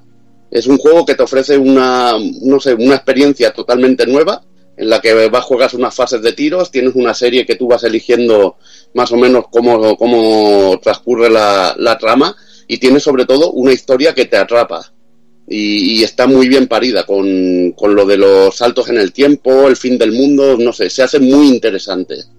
Y a mí la verdad que me ha gustado mucho porque es un juego distinto a lo que a un montón de a, a, todo lo que lo que he jugado en ese aspecto, que técnicamente podría estar mejor, podría durar más, pero que a mí cumple con creces y, y la verdad que, que por ejemplo si a Jordi lo quiere jugar algún día y le paso la, la Xbox One sé que lo, lo, va a disfrutar pues nada eh, la verdad es que lo que comentas tú el tema de los helicópteros hubiera sido una maravilla de poder lanzarle sí. ahí los poderes del tiempo y detenerle las hélices para que se estrellara y todo esto hubiera sido una, una auténtica pasada y nada, el juego, como, como has dicho, en conjunto es, es, una maravilla. La narrativa que nos ha dado Sam Lake, tanto de la historia con, con los viajes en el tiempo, eh, las teorías del caos, eh, lo que provoca una cosa que, ha, que, has hecho en la otra, eh, personajes que te encuentras que no tienen que estar en ese momento del tiempo.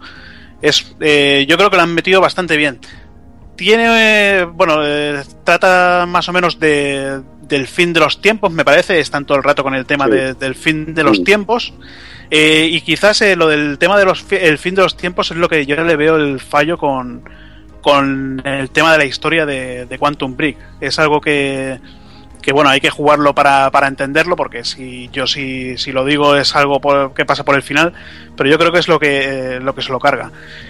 Y en cuanto gráficamente, pues ya, ya he comentado que, que bastante correcto, todos los efectos de luces y todo esto, el modelado de los personajes igual que, que los actores, el doblaje, bueno, el doblaje original, no, no hemos tenido doblaje en nuestro idioma, sí. los subtítulos los subtítulos, la verdad, ni me, ni me acuerdo, pero yo creo que han estado bastante correctos, porque si no me acuerdo es que han estado bien.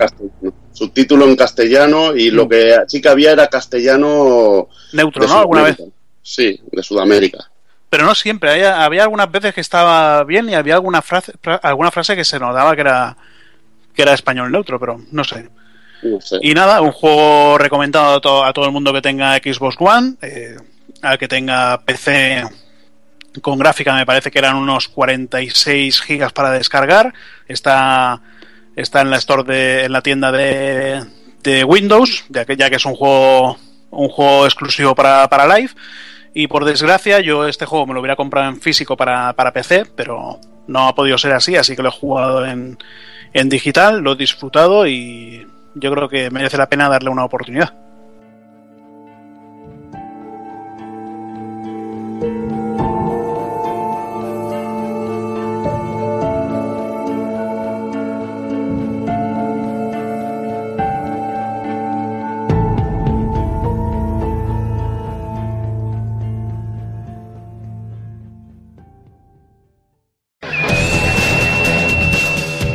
Y si no habéis tenido suficiente con todo el contenido que os hemos traído y necesitáis un poquito de entretenimiento para vuestros viajes en bus, en tren, etcétera, o incluso para bueno, para esos ratitos de concentración en el trono, sabéis que tenéis eh, nuestro blog a vuestra disposición eh, con cositas eh, tan interesantes como el análisis de Day of the el Remastered, tenéis el de D-Rally y el de Knights of Azure y en nuestro canal de YouTube en Pulpo Frito TV tenéis eh, vídeos a casco porro de Dark Souls 3, eh, mostrando las diferentes clases, eh, el, principio de una de la guía Walthrough que está haciendo Taco Kun, de momento tenéis el gran muro de Losric, el asentamiento de los no muertos y el camino de sacrificios.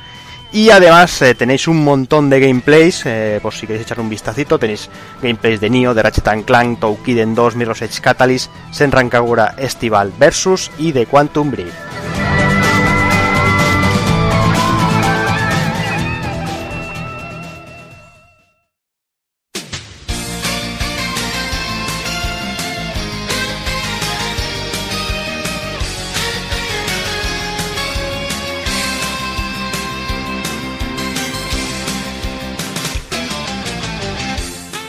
Bueno, y hasta aquí un programa más, un programa lleno de, rumores, de predicciones y de cosas raras y lo vamos a acabar igual que lo hemos empezado. Voy a ir despidiendo uno a uno y le voy a pedir una predicción, a ver qué, piensa ese 3. Eh, Taco Kun, E3.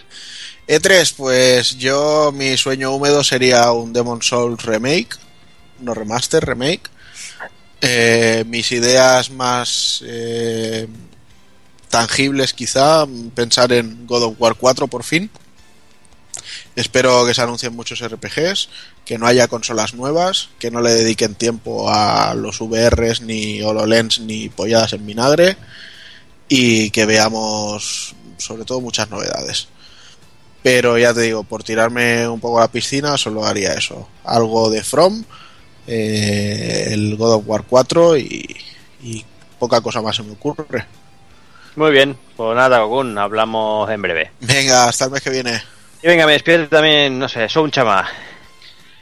Pues yo le he pasado genial con vosotros otra vez. Ya me tenéis aquí como rata oficial, si me queréis. Y mis predicciones para el E3, que saquen de una maldita vez el de Last Guardian, que deje de ser humo de una vez. Que Final Fantasy VII sea real. Y si nos lo venden por trozos que sean largos. Y no sé, JRPGs que valgan la pena. Mm, y poco más. No tengo nada más en la mente para el E3. Muy bien, Zelda que se presente. Bueno, poco, poco habrá de Zelda, pero bueno. Sí. La jugabilidad y eso viciándose y poco más. Un poquito más. Pues nada, hablamos en un mesecillo. Nos vemos. Venga, pues me despido también del señor Hazard. Pues adiós. Venga, a tomar por saco. No, de L3, eso, sí, claro. Bueno, eh, aparte de que aquí hay algunos escocidos, yo voy a decir que mis predicciones para, para, para el E3, eh, espero que, hablen del Yakuza 6, que, lo confirmen para, para, Occidente, ya tenemos el 5 que salió en descarga, ya tenemos anunciado el 0, que, menos que el, que el 6, y que muestren algo de, de Shenmue 3, que desde que se enseñó la mierda aquella de, de, vídeo, han enseñado unos cuantos en algún en alguna un festival de estos chinacos y, y mierdas de estas, que que se ve bastante bien, pero claro, eh, se han visto con, con cámara y, y, no se puede apreciar. Y yo creo que, que nada más. Yo creo que este mes ha sido una mierda, el mes que viene va a ser otra mierda, van a ser una mierda las conferencias. la es una mierda. Las conferencias van a ser una puta mierda, lo interesante van a mierda. ser los juegos que se van a presentar. Este está escocido eh, con su amigo Nachito. Correcto. Y bueno, yo creo que ya con esto ya, ya está todo dicho. Muy bien, Hazard, pues hablamos en un mesecito. Y venga, también me despido del señor Rafa. Pues nada, como siempre un placer estar con vosotros. Yo para el E3, mi sueño húmedo, como ha dicho Takun, eh, era, era alguna pequeño tráiler de algo de Monolith Studios en, el, en el direct de Nintendo. Pero bueno, en vista de que no van a hacer nada, que no van a enseñar la NX ni nada, y vamos, que prácticamente no va a estar, pues me conformaría con una fecha para Kingdom Hearts 3, ¿sabes? Un poco más, no, no le pido mucho más. Y nada, el mes que viene salimos de duda. Ahora sí que viene un mes eh, chulo, apasionante. Yo no voy a ser tan negrero y cenizo como el Hazard. Yo confío que en el E3 siempre, siempre hay ilusión y, y estaremos aquí para contarlo. No, no, si yo ilusión, no, yo he dicho que juegos van a presentar juegos, pero las conferencias van a ser aburridas como siempre. Y para verte Pues no, eso, no lo sé. El año pasado yo me lo pasé bien. ¿Qué quieres Ya, que te- Sí. Además, es que el E3 es que también como se viva, a lo mejor está cada uno en su casa viendo y tragándose el tostonazo, pero si lo vemos como lo solemos ver aquí, que me gustaría muchísimo que se grabara en el aire como cuando lo vemos aquí con, con Cero, con Evil, con Takokun, con tal, y todos eh, hablando, pues te lo pasas bien. ¿Qué, qué quieres que te diga? Pues nada, Rafa, hablamos en un par de. Bueno, en un mesecillo y hablaremos de ese 3 seguro. Aquí estaremos. Y ya me queda, señor Evil. Venga, pues nos vemos en el siguiente programa y predicción para el E3, pues ver al- alguna cosita más de Scalebound, que para mí siempre un juego di- dirigido por Hideki Kamiya, a pesar de los bocachanclas que sea, eh, siempre es sinónimo de calidad, que este tío me ha hecho mi juego favorito de GameCube, mi juego favorito de, de Xbox 360 y mi juego favorito de, de Wii U, o sea que este es un puto crack y estoy deseando ver a ver qué, qué ha hecho. Por lo demás, pues lo que ha dicho Hazard, ver alguna cosita de Shenmue 3, ver alguna cosita del juego de Igarashi, el Bluestained creo que se llama, del Castlevania aquel que estaba que hizo el proyecto de Kickstarter, que la verdad que hace tiempo que no, no he visto nada. Y bueno, y alguna japonesada o alguna sorpresa que, que pueda surgir. Que bueno, que a veces pasa y, y a ver si nos dejan el culo torcido con algún anuncio. A ver, yo este, este año lo veo complicado, pero yo creo que ya echaron la carne en el asador del año anterior. Ya. Pero, pero veremos a ver.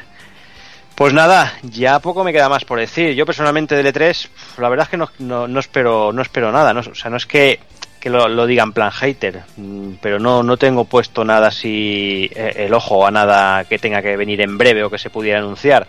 Con lo cual, eh, espero que, pues eso, que, que me sorprendan, que eh, presenten muchos juegos y como decía Tagokun, que no presenten consolas nuevas y, y que nos tengan por lo menos unos un- dos, tres añitos más todavía con aguantando la generación, que sería, que sería lo suyo. Así que poco más, eh, lo dicho, de aquí un mesecito volvemos con todo ese resumen de, del E3, eh, posiblemente analizaremos un charter, no lo sé, si lo habremos terminado, imagino que sí.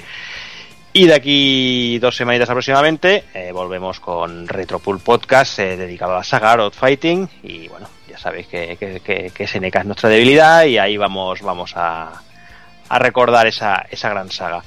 Así que poco más eh, me queda por deciros, ya sabéis, eh, como siempre deciros, señoras, señores, niños y niñas, portaros bien, ser buenos y un saludo a todos.